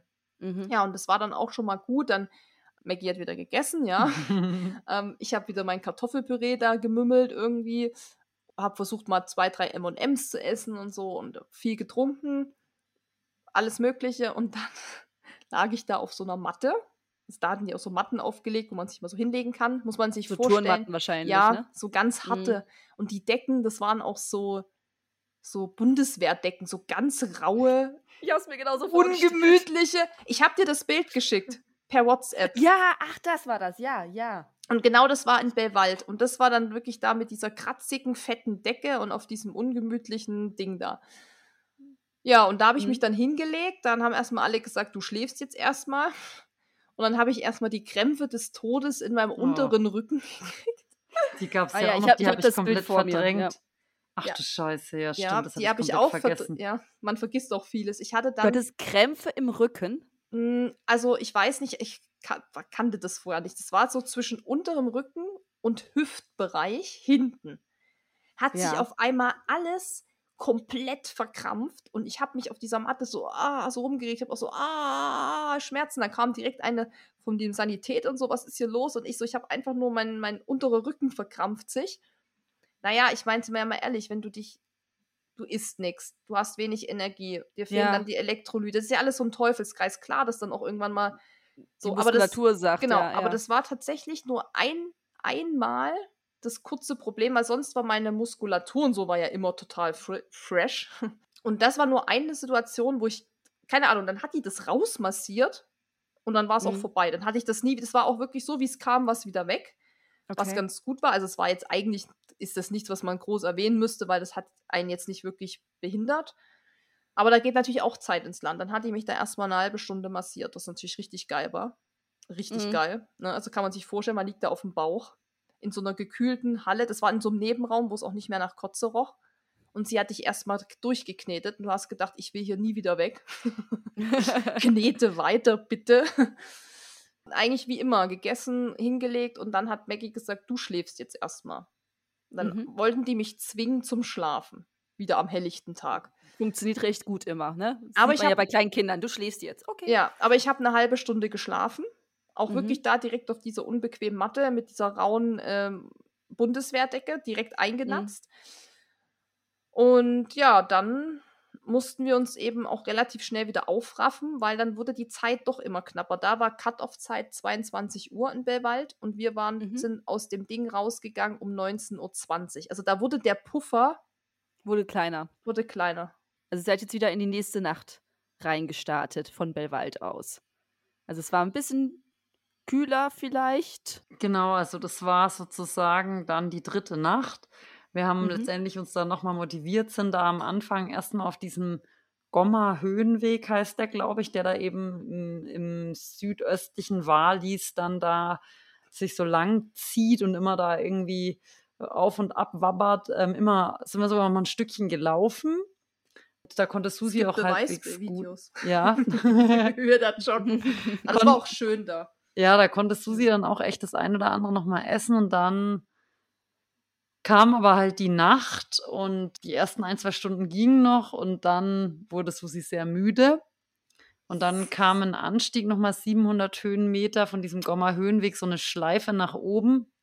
Das war dann letztendlich auch der Punkt, wo es dann sehr, sehr hart, glaube ich, wurde. Ja, Susi, was ist bei dir da los gewesen? Ja, eigentlich war da nichts los, sondern es ging, wie Maggie sagt, gut daher. Wir sind auch nochmal gejoggt. Es war kühl, es war ein Mhm, richtig mhm. geiler Weg. Auch Wald- und Wiesenboden. Dann ging es auch da hoch. Da war auch, das war jetzt nichts Technisches oder so. Also man konnte das gut dahergehen, auch wenn man ein bisschen müde ist. Und dann kam das jetzt von jetzt auf gleich, dass ich dachte, ich könnte jetzt direkt einschlafen. Und dann kann man Mhm. sich ja immer noch so wach halten und dann trinkt, nimmt man nochmal ein Gel und pusht sich so hoch. Aber das wurde dann schon relativ schnell immer schlimmer mit der Müdigkeit, bis ich dann einfach sage, Maggie, äh, ich leg mich kurz hier hin. So aus dem Nichts. Und sie so, okay. Na, dann leg dich mal hin. Und dann habe ich mich hingelegt und so wie ich mich hingelegt habe, auf irgendeinen so einen random Stein, völlig unbequem, bin sofort eingeschlafen. Sofort. Und dann habe ich gesagt, noch im, im Hinlegen, glaube ich, habe ich gesagt, ja, weck mich in zehn Minuten, war schon weg. Und irgendwann habe ich nur gemerkt, wie sie sagt, Susi, wir müssen weiterlaufen, wir müssen weiterlaufen. Und dann habe ich gesagt, ich bin topfit, weil ich dachte, so kurzer Powernap, zehn Minuten, bin ich wieder im Game. Das geht Mhm. dann auch mal so eine halbe Stunde, ging das auch ganz gut. Aber dann war halt auch das Problem, es war halt sau langweilig. Du hast halt nur Wiese und Stein gesehen, bist nur hochgegangen und es hat sich eben wieder nichts mehr verändert. Das, was Maggie anfangs mal meinte, dass die erste Nacht zu diesem Lötschepass da hoch war ja so aufregend. Geröllfeld, Gletscher, dann Leute gesehen. Das gab's da alles nicht. Du hast kein Schwein mehr getroffen. Du bist nur noch über diese Wiese und es gab einfach nichts. Es ist nichts passiert, außer dass du da gehst. Und ich glaube, das Mhm. war auch so, wo ich dachte, es, es war halt mega boring einfach. Und da war es dann so, dass es mit der Müdigkeit echt richtig krass wurde. Also so, ich habe dann natürlich auch, Maggie hat mir zwei Koffeintabletten gegeben, dann nochmal ein Gel reingeballert, nochmal Morten, nochmal Zucker. Und das pushte ich immer mal wieder so. Aber irgendwann kam nochmal ein Powernap und nochmal ein Powernap.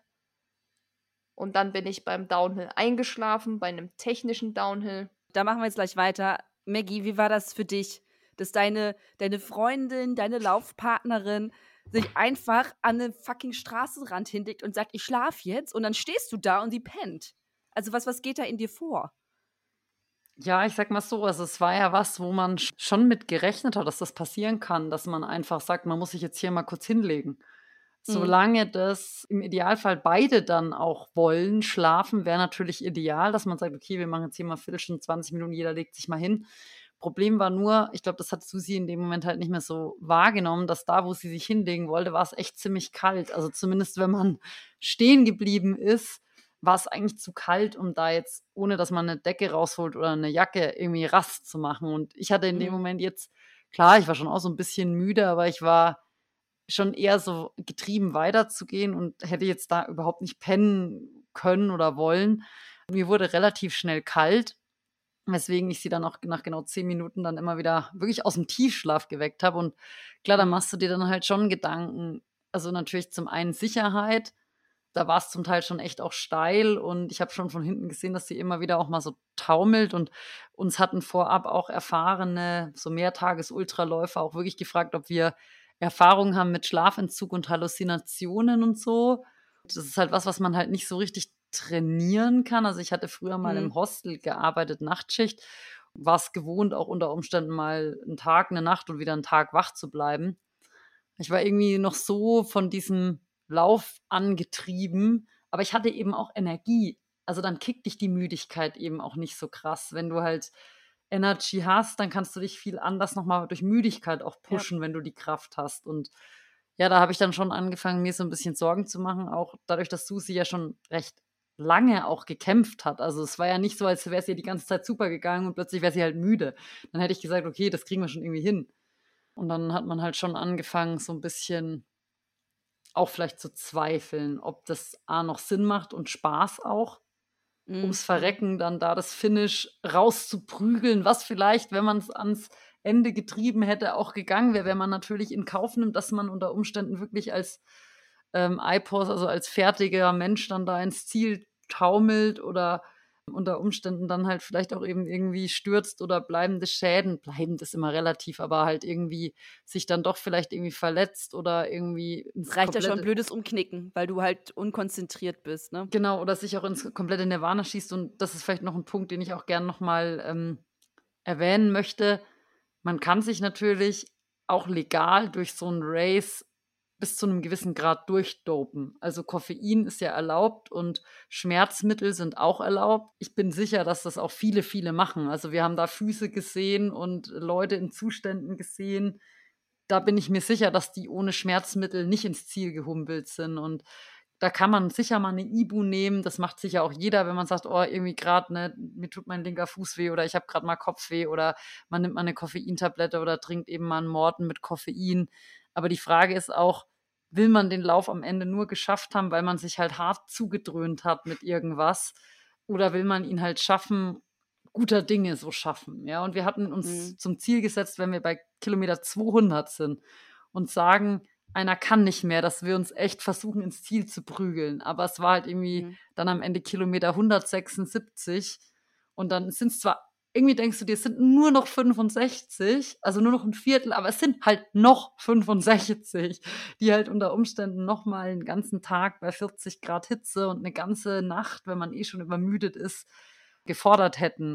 Es war eigentlich so, dass sie mit einem Speed ins Tal gebrettert ist, dem ich kaum hinterhergekommen bin. Ich bin dann hinterhergerannt, hatte aber meine Schuhe nicht fester geschnürt, weswegen ich dann in diesen 500 Höhenmetern Downhill, den ich versucht habe, Susi irgendwie von hinten einzuholen, zwei fette Blasen nochmal mir gelaufen habe in der Zeit und wirklich von hinten irgendwann nur noch gebrüllt habe und irgendwie geflucht habe, weil ich ja jetzt mach halt mal langsam, aber gar nicht in dem Moment gecheckt habe, dass sie irgendwie so auf so einem Film ist und da einfach nur so runterstolpert. Ja. Sieht ja richtig ähm, dramatisch jetzt ja. noch auf den letzten ja. Metern. Ich kriege ein Herz. Ja, das war auch ein bisschen dramatisch in dem Moment. Ja, das war die dramatischste Szene. Also das alles andere, was wir vorher hatten auch oder so, das ist halt alles das sind normale Issues, ja. die du hast, wenn du so einen langen Lauf machst. Und das haben alle. Jeder dort hatte Probleme mit Essen, mit, mit Hitze oder mit mhm. Blasen oder so. Also das ist ja, sonst würde es, ich sag mal so, jeder machen, wenn das jetzt easy machbar wäre, wenn man jetzt so.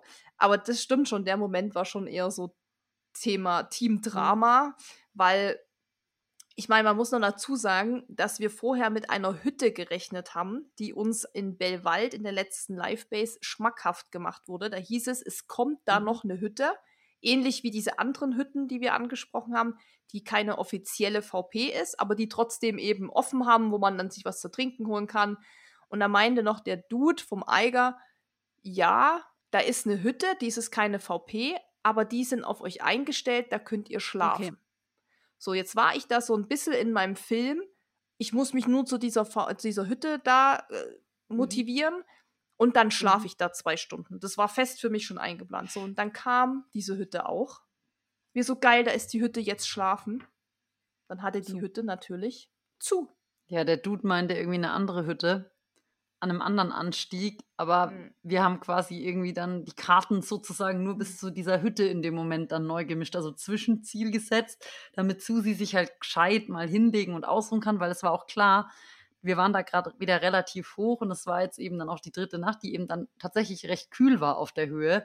Also da hatten wir dann auch nochmal unsere Longsleeves und auch unsere Windjacke an, dass man da eben nicht einfach mal so schlafen kann. Da kann man vielleicht mal 10 Minuten Powernap machen, auch nicht, aber auch nicht alle 10 Minuten.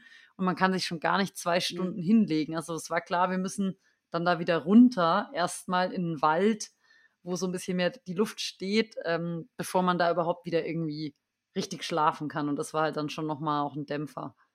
Die Hütte war dann auch da, die war dann zu. Dann habe ich zu Mac gesagt, mir scheißegal, ich lege mich jetzt trotzdem hier hin.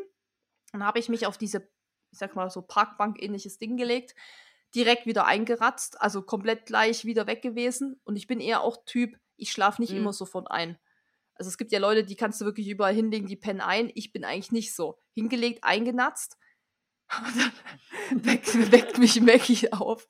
Susi, das ist arschkalt. Also da war es dann auch schon, ist ja die, die Stimmung ist natürlich auch im Keller. Also nicht untereinander so, aber all, allgemein einfach. Und Maggie so, Alter, es ist arschkalt, ich friere mich hier einen ab, ich werde hier noch krank. Also hatte der Maggie dann schon so, war dann auch nicht mehr so gut drauf. Und dann hat er gesagt, wir müssen hier weiter, du kannst hier nicht schlafen. Und ich sag dann noch so, da erinnere ich mich noch wirklich dran, so, wieso, mir ist total heiß. so, also ich habe noch nicht ja. mal mehr gecheckt, dass es da eben nicht Man heiß war. Man hat den Atem vor den Augen gesehen, um kurz zu erklären, wie kalt es war. War das jetzt vor oder nach dem Downhill? Vor dem Downhill. Das war vor noch. dem Downhill. Alter, ey. Ihr ja. macht das gerade so richtig schmackhaft. Und, ne? und ja, also ich, ja. du musst aber dazu sagen, in dem Moment habe ich auch gedacht, ich bin die Einzige, ja. der es so geht. Ich habe aber später viele Leute noch getroffen. Wir haben auch Leute noch auf der Strecke getroffen. Und ich kann dir sagen, es geht immer noch schlimmer. Dann da denke ich natürlich auch in dem Moment, habe ich mich nicht genug gepusht, bin ich Weichei. Mhm. Es ist mhm. wirklich so, weil wenn man die Leute sieht, die offensichtlich, denen es noch schlechter geht als dir selbst, weil du kannst wenigstens dann vielleicht nur noch mal kurz mhm. lachen oder so, dann denkst du wirklich so, hä, habe ich mich nicht genug hier motiviert, bin ich hier einfach nicht für gemacht. Aber in dem Moment bist du natürlich erstmal in deiner, in deinem Struggle so. Ja, und dann von der Hütte, Maggie gesagt, das geht nicht. Und dann kam eben dieser Downhill, wo ich getaumelt bin, wo ich wirklich in einem Speed, und da kann ich mich null dran erinnern. Das ist echt krank, du bist echt so schnell gewesen. Sie hat dann noch, ich weiß, dass sie hinter mir immer irgendwas geprappelt hat, aber das ist schon gar nicht mehr bei mir ja. angekommen weil ich nur noch, also mein Körper ist für mich gerannt, aber mein Bewusstsein hing noch oben in der Hütte, glaube ich, auf dieser Parkbank. Und mein Körper hat gesagt, ich mache schon mal vor. So, so muss es gewesen, also Halluzinationen, ja, hatte ich auch. Das war aber auf diesem langweiligen Uphill noch. Da habe ich, wo ich fast immer schon so weg, da bin ich immer schon so weggenickt. Bin weggenickt, wieder aufgewacht, weggenickt, aufgewacht, aber das ging eben noch. So irgendwie. Und da habe ich irgendwie auf die, die Steine hatten für mich auch Gesichter. Da habe ich mir gedacht, was grinsen die denn so dumm? wieder weggelegt, aufgewacht, wieder Gesichter gesehen. Aber dann, wie man Gel genommen, dann ging es wieder.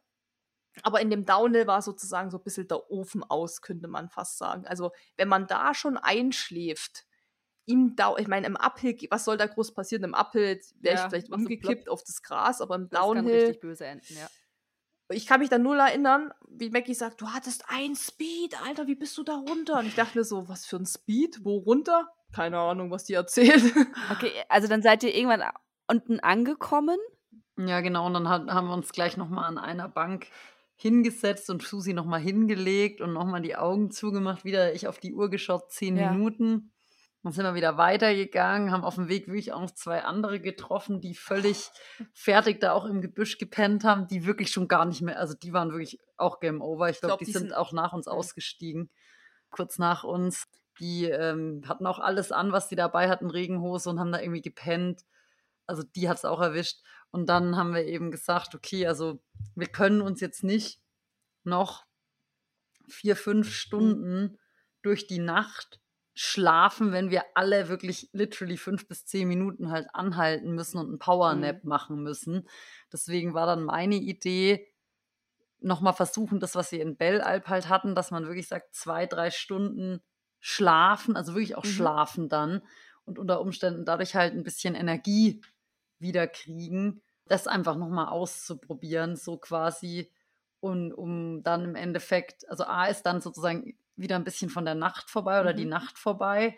Und dann wird man vielleicht automatisch wieder wach und halt einfach hat vielleicht ein bisschen Energierückgewinnung sozusagen. Ne? Okay, ja. wo sind wir jetzt gerade? Jetzt sind wir eben dann bei Kilometer 176. Okay. Okay. Also ich habe dann, wir konnten dann, also es wäre dann die Möglichkeit gewesen, dass man, der, es war eben dieser Gommer Höhenweg, der wabberte da immer so ein bisschen oberhalb von so einem Tal, von so Ortschaften rum und dann konnte man immer wieder auch 200 Höhenmeter einfach absteigen und dann war man in irgendeinem so mhm. Ort und dann habe ich im Endeffekt gesagt, okay, also es macht gar keinen Sinn, sich jetzt hier irgendwo an den Rand vom Weg zu legen. Dafür ist es mhm. auch zu kalt. Ja, also man war da eben immer auch oberhalb von so einem Bach, also da war es nicht ganz so warm. Und dann habe ich ähm, gesagt, okay, wir fragen einfach Susis Mama, ob die mit ihrem Van, wo man hinten drin schlafen kann, an eine Stelle kommt, ähm, wo wir halt easy hin den Trail verlassen können und dann da zwei, drei Stunden im Auto schlafen. Dann müssen wir uns schon nicht ins Gebüsch legen. Ich hatte erst überlegt, ob mhm. wir uns eine Pension nehmen, aber Susis Mama erschien dann doch sinnvoller. Und dann hätten wir von dort aus quasi direkt wieder einsteigen können, wo wir den Trail verlassen haben, sozusagen, ohne halt irgendwie zu schummeln. Okay, also der Plan war dann quasi eine vorgezogene Pause, vorgezogene Schlafpause in dem, in dem Auto zu machen. Genau.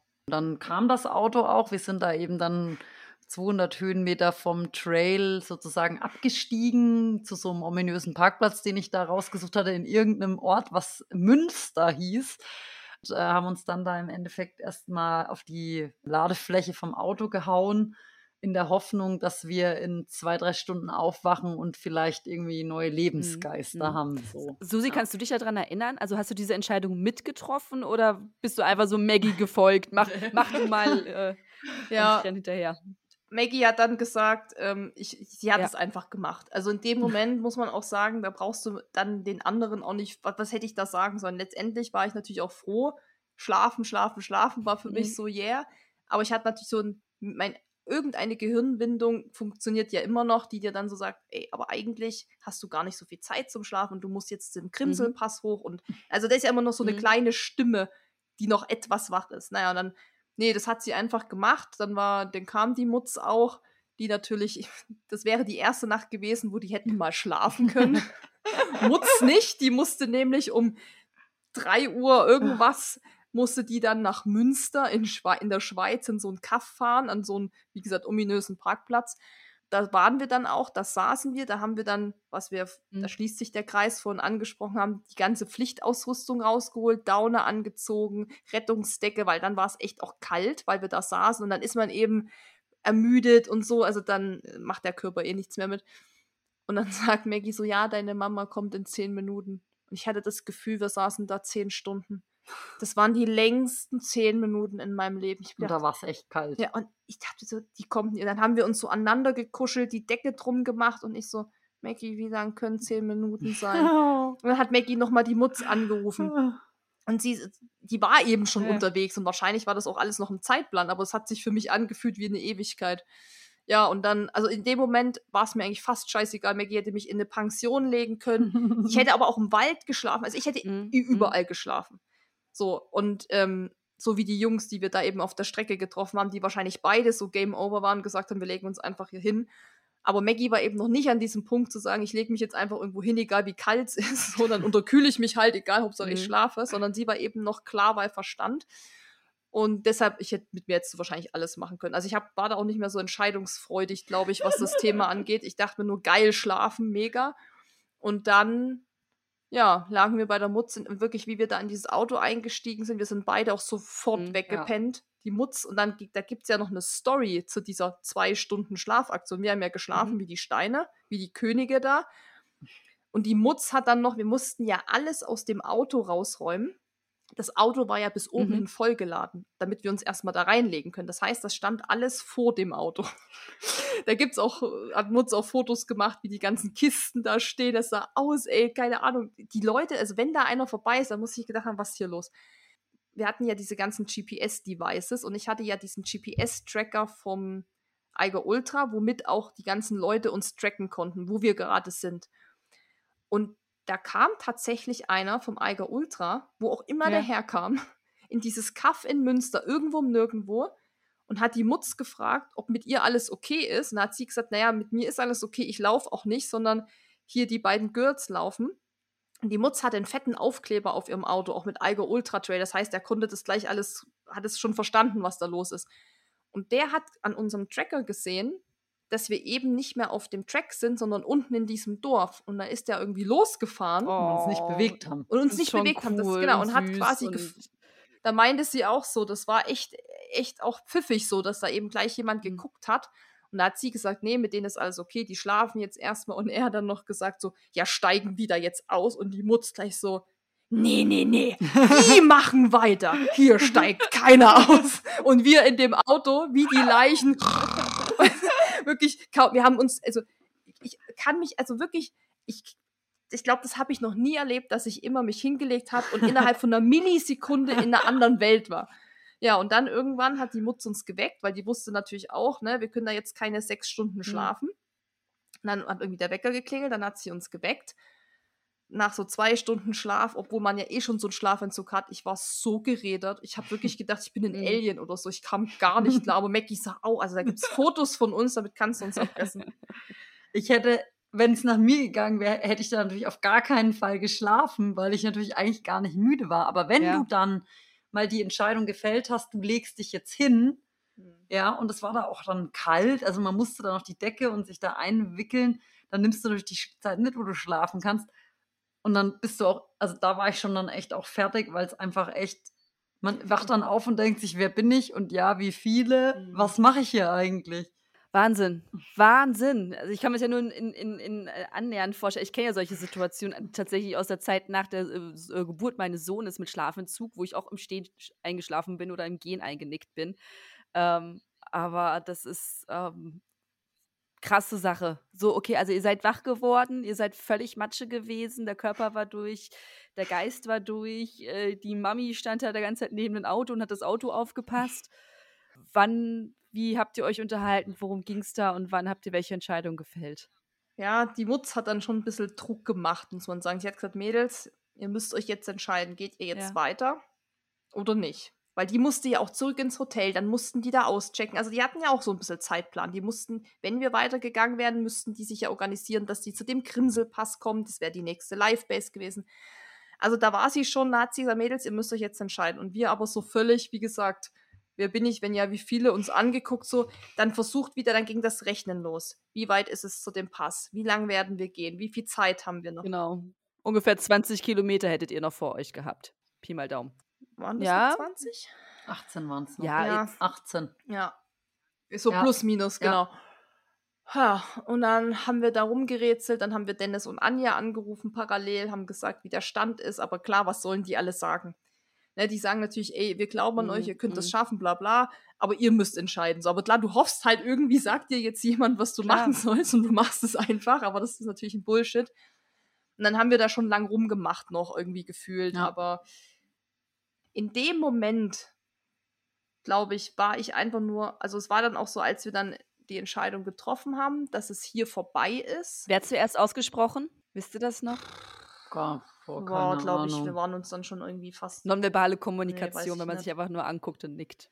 Ja, Ja. letztendlich, letztendlich ist es halt so, wenn nicht der Partner in so einem Lauf dir irgendwie fest in die Augen schauen kann und sagen kann, yo, wir machen jetzt hier weiter, wir schaffen das, dann ist es irgendwie ja, du kannst ja nicht sagen, nee, wir machen jetzt aber weiter, beziehungsweise, also das ergibt sich dann einfach irgendwie. Das ist, hm. ich weiß nicht, dass du siehst es auch ja der anderen Person dann auch in den Augen an, ob da noch der Wille oder auch die Ding da ist. Und man, man kann sich selber auch nur so weit eben bis zu einem Punkt pushen, wo es für einen selber auch irgendwie mhm. Sinn macht, oder? Also ich, wie gesagt, es gibt sicher Leute bei solchen Läufen, pushen sich, glaube ich, viele hinter den Punkt des Möglichen. Eben manche auch, glaube ich, eher betäubt mit Schmerzmitteln als noch Herr ihrer eigentlichen körperlichen mhm. Leistung. Und ähm, keine Ahnung. Also wir haben halt schon gesagt, wir wollen eigentlich, ich sag mal, den Spaß daran nicht komplett verlieren, die komplette Lauf nicht nur hassen und wir wollen es halt auch irgendwie mit 70, 80 auch noch machen. Und man kann seinen Körper ja nicht so oft auch übers mhm. Limit drehen. Also es gibt vielleicht Leute, die machen das und die üben das und so und es war halt einfach klar, es kommt noch ein ganzer heißer Tag, der genauso fucking heiß wird. Und dann kommt wieder eine ganze Nacht. Und wenn du halt schon das Gefühl hast, du bist seit 50, 60 Stunden quasi schon Game mhm. Over eigentlich oder ja, also hast schon die ganze Zeit das Gefühl, das wird hier alles zäh und weiß ich nicht, ob ich das schaffe. Und dann war es halt auch naheliegend, wenn wir schon in dem Auto sind, so ein bisschen, ja, Vielleicht, ich meine, hätten wir das Auto vielleicht nicht gehabt, ja. sondern hätten am Streckenrand gepennt, dann hätten wir irgendwie fast gar keine andere Wahl gehabt, um vielleicht noch mhm. weiterzugehen. Mhm. Ähm, ja gut, aber das ist dann hätte, hätte Fahrradkette, ne? Genau.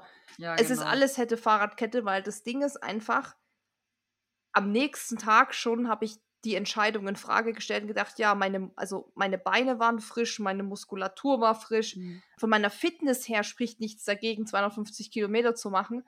Und da habe ich natürlich schon gedacht, in dem Moment, scheiße, war das die falsche Entscheidung, weil wärst du doch als dich einfach nochmal aufgerafft und so hätte man noch irgendwie eine Koffeintablette genommen. Aber da darfst du auch nicht vergessen, da habe ich auch eine ganze Nacht geschlafen. Da habe ich zehn Stunden geschlafen, habe eine Pizza vorher gegessen, war quasi wieder im Game. Und da denkt man anders, ja. Und ich glaube, in dem Moment, weil ich ja eh schon regelmäßig, ich habe jetzt ja nicht die ganze Zeit gestruggelt. Ich hatte ja auch diese Höhen gehabt am Gletscher und dann war es da wieder easy und in der in, in Jaizinen konnte ich mich gut äh, raus wieder arbeiten sozusagen. Also es war bei mir wirklich so eine typische. Achterbahnfahrt. Also so wie man eigentlich sagt, bei so Ultraläufen gibt's, kannst du dir sicher sein, nach einem Hoch kommt ein Tief. Das hatte ich da wirklich alles. Habe ich auch das erste Mal in meinem Leben tatsächlich so mhm. krass mhm. gehabt. Weil klar, bei so einem 80 Kilometer Lauf, so hast du auch mal ein Tief. Aber da waren es halt schon immer so krasse, so krasse Tiefs und dann wieder krasse Höhen sozusagen, also wie am Gletscher, wo du dann wieder völlig überdreht bist und denkst, boah, mhm. mir kann niemand was und wir rocken das und wir gewinnen so ungefähr. Mhm. Das ist das zerrt ja auch an einem. Und ich glaube, dass ich mental, also mein Kopf hat, glaube ich, in dem Moment gesagt, so, ey, Lehmann, ja. ganz ehrlich, ich habe mich jetzt, du hast dich jetzt 72 Stunden hier gepusht hast alle Tiefen überstanden, aber noch ein Tief mhm. schaffen wir nicht. Ich glaube, das war in dem Moment so, also ich glaube, mein Unterbewusstsein hat das so ausgesendet und dann habe ich wahrscheinlich aus dem so gesagt, ja komm, wir lassen es hier. Was ich halt nicht gemacht habe, weil ich das selber krass allergisch drauf reagiere oder das gar nicht gut ab kann, was aber vielleicht noch eine Option gewesen wäre, dass man halt wirklich, aber ich glaube eben, das bringt nichts, also beziehungsweise nur auf ganz wenig Charaktere dass man halt wirklich Druck ausübt und sagt, nee, komm, jetzt reiß mhm. dich zusammen, jetzt du gehst jetzt weiter und hier wird jetzt nicht geschwächelt und tu nicht so und stell dich nicht so an. Also ich persönlich könnte das gar nicht, wenn mich jemand so behandeln würde, weil ich mich in dem Moment nicht ernst genommen fühlen würde. Und ich kenne Susi und weiß ja, wie zäh sie ist und wie leidensfähig. Und wenn wir, keine Ahnung, wir rennen jetzt hier bergauf und geht schon und, ne, und machen wir. Und wo ich schon immer eher die Memme von uns beiden safe bin, im Sinne von, dass ich eher aufgebe und dass ich eher sozusagen vielleicht dann auch eher aufgebe, trifft es eigentlich gut. Und deswegen, keine Ahnung, hatte ich nicht das Gefühl, dass das in dem Moment helfen würde, weil man kennt seinen Körper mhm. eben selber am besten und das allerletzte, was man braucht, wenn man das Gefühl hat, es geht nicht mehr, ist, dass jemand kommt und sagt, jetzt stell dich nicht so an, es geht, geht schon, ne? muss jetzt hier gehen oder so. Na, hätte vielleicht auch gehen können. Ich meine, das ist alles so, weiß man nicht, aber in dem Moment muss man sich ja entscheiden. Mhm, ja. Es ist halt einfach, ich meine, sorry, es sind halt vier Tage oder 250 Kilometer, wo alles passieren kann. Ich meine, es gab Teams, die sind an, in Stechelberg ausgestiegen du hättest umknicken können nach direkt zehn Metern und hättest sagen müssen, ich muss wieder zurückgehen. Also ich meine, es kann ja auf einem 5 Kilometer Dorflauf schon was passieren, dass du nach einem Kilometer umschnackelst und sagst, ich mhm. muss aufhören. Also alleine schon die wahrscheinlich, wo wir haben ja auch immer für uns gesagt, die Wahrscheinlichkeit, diesen Lauf nicht zu finishen, ist eigentlich größer als ihn zu finishen, weil so mhm. viel passieren kann bei zwei Personen. Weil es kann ja auch sein, wenn man jetzt mal weiterspinnt, wir hätten uns jetzt durchgeboxt oder was, ich hätte wieder voll das hochgekriegt und Mackie kackt voll ab. Oder ihre Blasen ich meine, es ging bis dahin gut, aber was ist bei Kilometer 210? Kann sie nicht mehr auftreten, nur noch auf einem Bein mhm. humpeln? Also, ich sage ja immer, the story isn't written. Also, da ist ja mhm. noch viel Geschichte übrig. Da hätte alles passieren können. Oder wir hätten uns bis zur letzten VP, wir hätten vor dem Ziel. Alles ja. kann passieren und letztendlich muss man es in dem Moment halt so hinnehmen. Und ich sage ja auch immer so, ich habe in dem Moment mit meinem Körper gearbeitet mhm. und nicht gegen ihn und nicht nochmal gesagt, jetzt nochmal und nochmal, nochmal, aber ich habe ihn schon so weit gepusht, wie er kann und der kann schon viel. Und wie gesagt, mein, mein Körper ging es ja auch gut. Ist ja jetzt nicht so, dass ich sage, boah, ich Rückenschmerzen, boah, ich ging nichts mehr, ich musste mich hochquälen, sondern es war ja eben diese Kombination aus Hitze, dann kann man nichts essen, fehlende Energie, Müdigkeit, was einfach auch vielleicht Sachen sind, die ich nicht mal so richtig beeinflussen konnte, weil die Hitze konnte ich nicht beeinflussen, Schlafentzug erstmal auch nicht. Klar, haben wir versucht immer zu pennen und vielleicht das nächste Mal müsste man noch mal länger pennen, das ist alles so ein Learning, aber dass man erstmal jetzt Hitze hatte, war halt so. Und der eine kommt damit besser klar, der andere nicht. Und ich glaube, dass wir es in dem Moment für uns am besten entschieden haben, dass wir auch wirklich eben dann den nächsten Tag nicht Game Over waren, sondern dass wir eben ab dem nächsten Tag wieder total fit waren und außer jetzt, klar, man ist jetzt müde gewesen und hat viel geschlafen. Ja. Aber ich hätte jetzt sofort wieder rennen können, wenn es danach geht, also so mhm. körperlich gesehen. Wie, wie war das denn dann? Okay, ihr habt die Entscheidung gefällt, ihr habt euch da irgendwie alle ins Auto gequetscht, die Kisten wieder reingepackt. Und dann müsst ihr ja irgendwo hin und sagen, Leute, hier sind unsere Startnummern, wir sind raus. Wie, wie ist denn das dieser so ein organisatorischer Ablauf, wenn man sagt, bei so einem Event, man ist draußen? Also wenn du es richtig machen willst, dann rufst du eigentlich halt den, den Race Director an. Das ist meist auch die Notfallnummer, die im Wettkampfreglement steht und sagst halt hier Team, was weiß ich, 42. Wir steigen hier in, bei Kilometer X aus und dann tragen die das halt als DNF mhm. ein. Das haben wir auch so gemacht. Gab auch sicher ganz viele Teams, die einfach raus sind wo der Tracker dann plötzlich Bus gefahren ist im Tal, wo dann klar war, okay, die sind scheinbar nicht mehr dabei, wenn man das vielleicht nicht weiß, aber das ist mhm. eigentlich so der Ablauf, dass man halt dann Bescheid sagt. Normalerweise halt, wenn man jetzt irgendwie keinen Empfang hat an der nächsten Verpflegung, aber ideal halt, wenn du anrufst, weil in dem Moment ist dann halt auch der Race Director quasi nicht mehr, guckt nicht mehr nach dir und du bist dann wieder auf dich alleine mhm. gestellt. Ja. Und da muss jeder selber gucken, wie er da wegkommt, hinkommt und Genau. Okay, gut. Genau, wir hatten eben das Glück, dass mhm. wir die Crew hatten, die uns dann, wo wir, wir eh schon am Auto waren und dann letztendlich einfach auch direkt gut versorgt waren. Und dann ist natürlich erst schon mal eine gewisse Last abgefallen, weil diese Idee, schaffen wir es, ziehen wir es durch, steigen wir aus, die trägt man ja schon eine gewisse Zeit auch mit sich rum. Dann war es schon auch erstmal so, dass man erstmal so eine Last von sich hatte, und dann erstmal ein Eis gekauft, das man schon so lange hingejapst hat und wieder alle getroffen. Klar, dann erstmal ist die Stimmung irgendwie so ein bisschen weird, weil irgendwie denkt man sich, oh, man hat es irgendwie nicht geschafft und so ein bisschen so eine Enttäuschung. Wir wollten ja auch einen Film drehen, aber irgendwie haben wir beide, zum Glück sind wir beide so, ähm, dass äh, wir eigentlich die positiven Dinge in den Sachen sehen und dass man erstmal sehen muss, dass wir immerhin über 100 Meilen weit gekommen sind trotz dieser Struggles und bei all diesen, ich sag mal wirklich hochtechnischen, vielen Höhenmetern, das war auch kein leichter Hundertmeiler. Also das ist auch nett, keine Ahnung, Istrien oder so, wo man da so auf so flachen Wegen dahin wappert, sondern wirklich anspruchsvoll und ja, dass man im Endeffekt auch als Team eine Entscheidung getroffen hat, dass wir uns als Team so mega gut verstanden haben. Das war auch eine Frage, die ganz oft ähm, in meinen DMs war. Habt ihr euch die ganze Zeit gut verstanden? Ja, haben wir. Ähm, also es war echt super. Also es hätte eigentlich nicht besser laufen können. Wir haben uns nie gestritten. Es gab keinen Ärger. Es gab keine krassen Missverständnisse. Wir gehen jetzt weiter. Wir machen jetzt Pause, sondern es war eigentlich einfach ein rundum tolles Erlebnis, auch mit Finishline in Münster.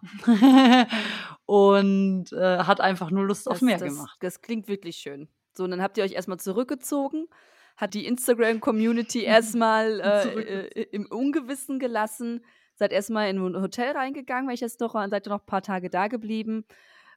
Was war denn so der Moment, wo ihr gesagt habt, okay, gut, das war jetzt eine Enttäuschung, also ihr wart, denke ich mal, enttäuscht. Kann ich mir vorstellen, dass ihr irgendwo eine Enttäuschung auch mitgeschwungen habt oder sowas.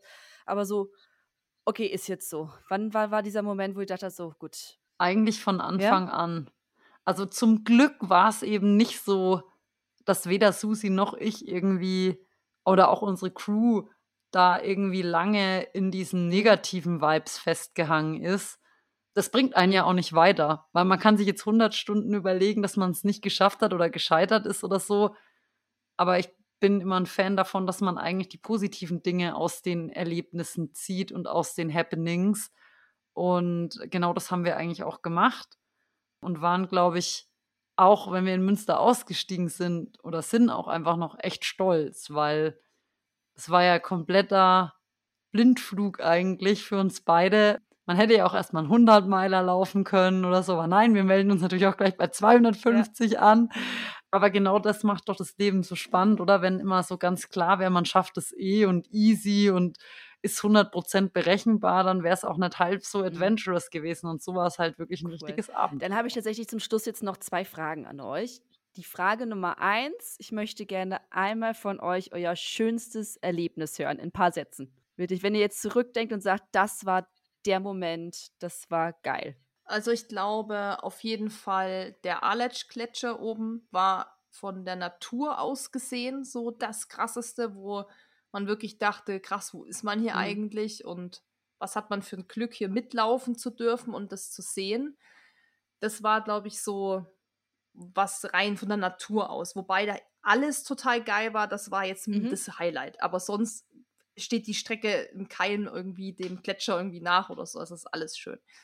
Wenn es darum geht, was vielleicht so der emotionalste Moment war, war es dann bei mir tatsächlich komplett nach dem Lauf, weil ich war die ganze Zeit, auch wie es Maggie gesagt hat, wir waren eigentlich zufrieden mit der ganzen Sache. Also wir waren fein mit dem ganzen mhm. Ergebnis. Wir waren nicht irgendwie jetzt super enttäuscht. Klar ist man erstmal, man denkt, hm, schade, dass es nicht geklappt hat.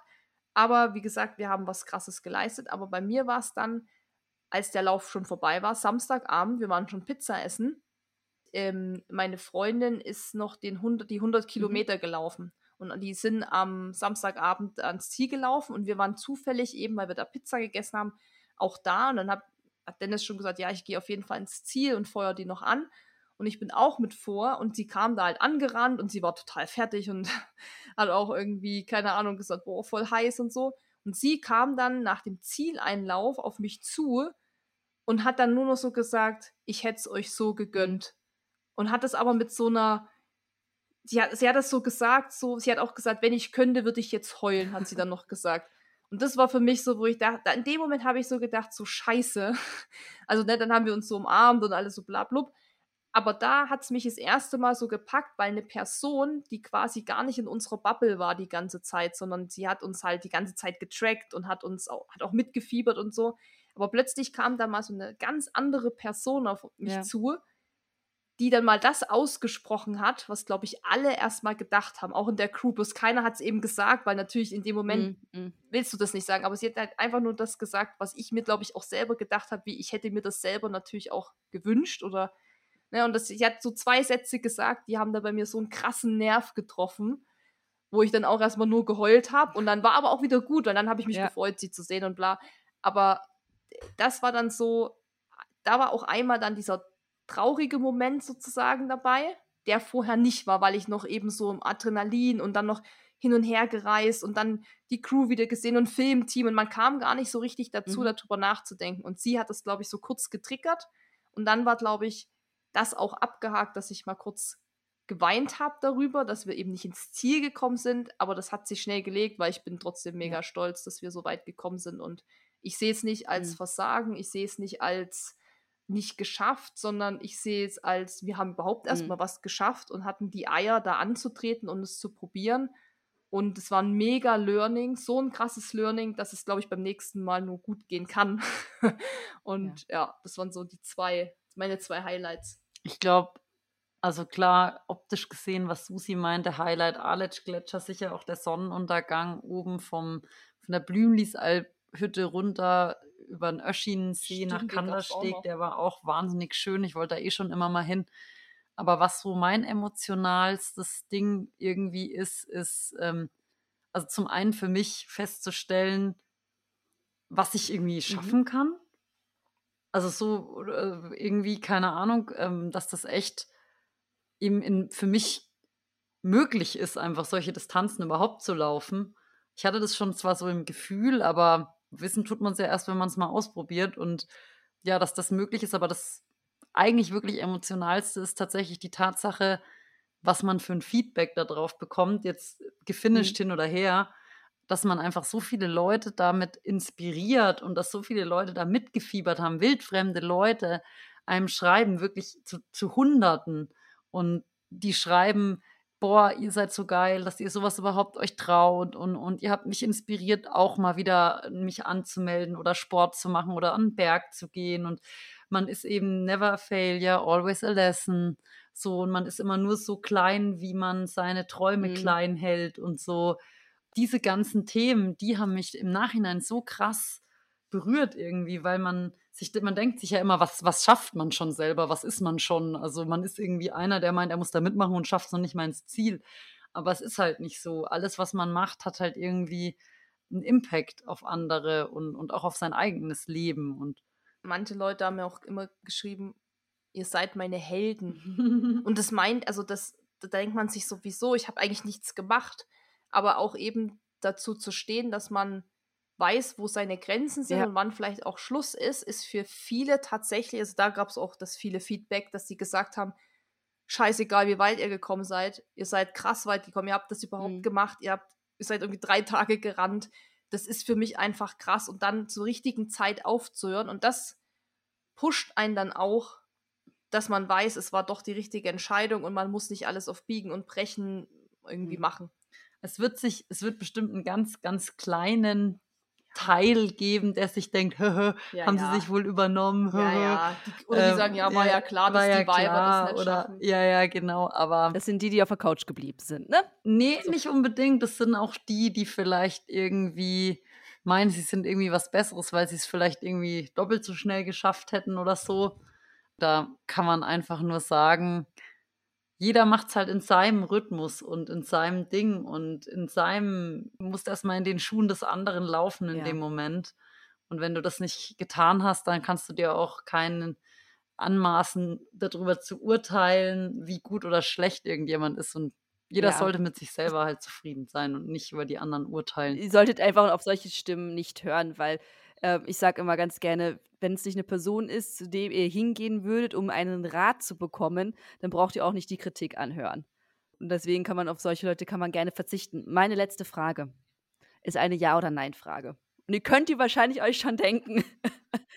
so, Becky, Susi. Wir haben die schon mal gehört. Wir haben die schon mal beantwortet. Gibt es ein Wiedersehen mit dem Eiger Ultra Trail? Ja. Ja, ja ha, Ja. Sehr schön. Da ist jo. noch eine Rechnung offen. Wahrscheinlich werde ich diesmal heillos verrecken, aber Wie ich. Wie ist das, was Shari gestern gesagt hat? Muss. You and I will always be unfinished business, sagt man, wenn eine Romanze nie zu einer Beziehung geführt hat. Und genauso wäre es jetzt hier auch. Das wäre ein unfinished business. Und das Schöne ist, und das könnt ihr vielleicht ein bisschen in den Stimmen hören, aber die beiden strahlen gerade von einem Ohr zum anderen, wenn sie da sagen, dass ja, tut ihr gerade wirklich, wenn ihr gerade davon sprecht, dass ihr diesen Eiger Uka Train nochmal machen wollt, dass ihr sagt, das machen wir jetzt nochmal auf jeden Fall. Und ich habe schon ganz, ganz viele Sachen zwischendurch rausgehört, wo ihr sagt, okay, das machen wir anders, das würden wir irgendwie anders machen. Und das ist, war wirklich schön von euch beiden diese Geschichte zu hören und auch zu hören. Ich hoffe, es kam auch raus, dass ich nicht nur gelitten habe. also nein, das, absolut das, nicht, nein. Das, sonst würde ich es auch nicht nochmal machen. Nein, wenn es so schlimm gewesen wäre. Das also ich, ja. ich, ich also ich habe ganz, ganz viel für mich mitgenommen. Ähm, also ich bin ja noch am ganz, ganz, ganz am Anfang meiner meiner Läuferinnenkarriere. Es war einfach wirklich eine große Freude, euch beiden zuzuhören. Bezi Zähinger und Ismelde Enslit. Und äh, wer wissen möchte, was hinter diesen Namen steckt, hört sich am besten nochmal den Podcast über den äh, Madeira. Ultra Trail Hammerlauf an. Ähm, ja. Da erklären wir nochmal genau, oder die beiden nochmal genau, was hinter den Namen steckt. Und jetzt sage ich wirklich vielen, vielen lieben Dank, dass ihr euch so viel Zeit genommen habt. Es war mir eine Freude. Erholt euch noch gut und äh, ich bin sehr gespannt, äh, zu welchem Lauf wir uns das nächste Mal zu dritt sprechen. Tschüss. Bis dann. Ciao. Wenn dir dieser Podcast gefallen hat, hinterlass uns eine Bewertung und abonniere diesen Kanal, damit du auch in Zukunft keine Folge mehr verpasst. Für noch mehr Motivation und Trainingstipps folge uns auf Instagram unter dem Namen RunSkills sowie auf Facebook und Pinterest oder besuche unsere Website www.runskills.de.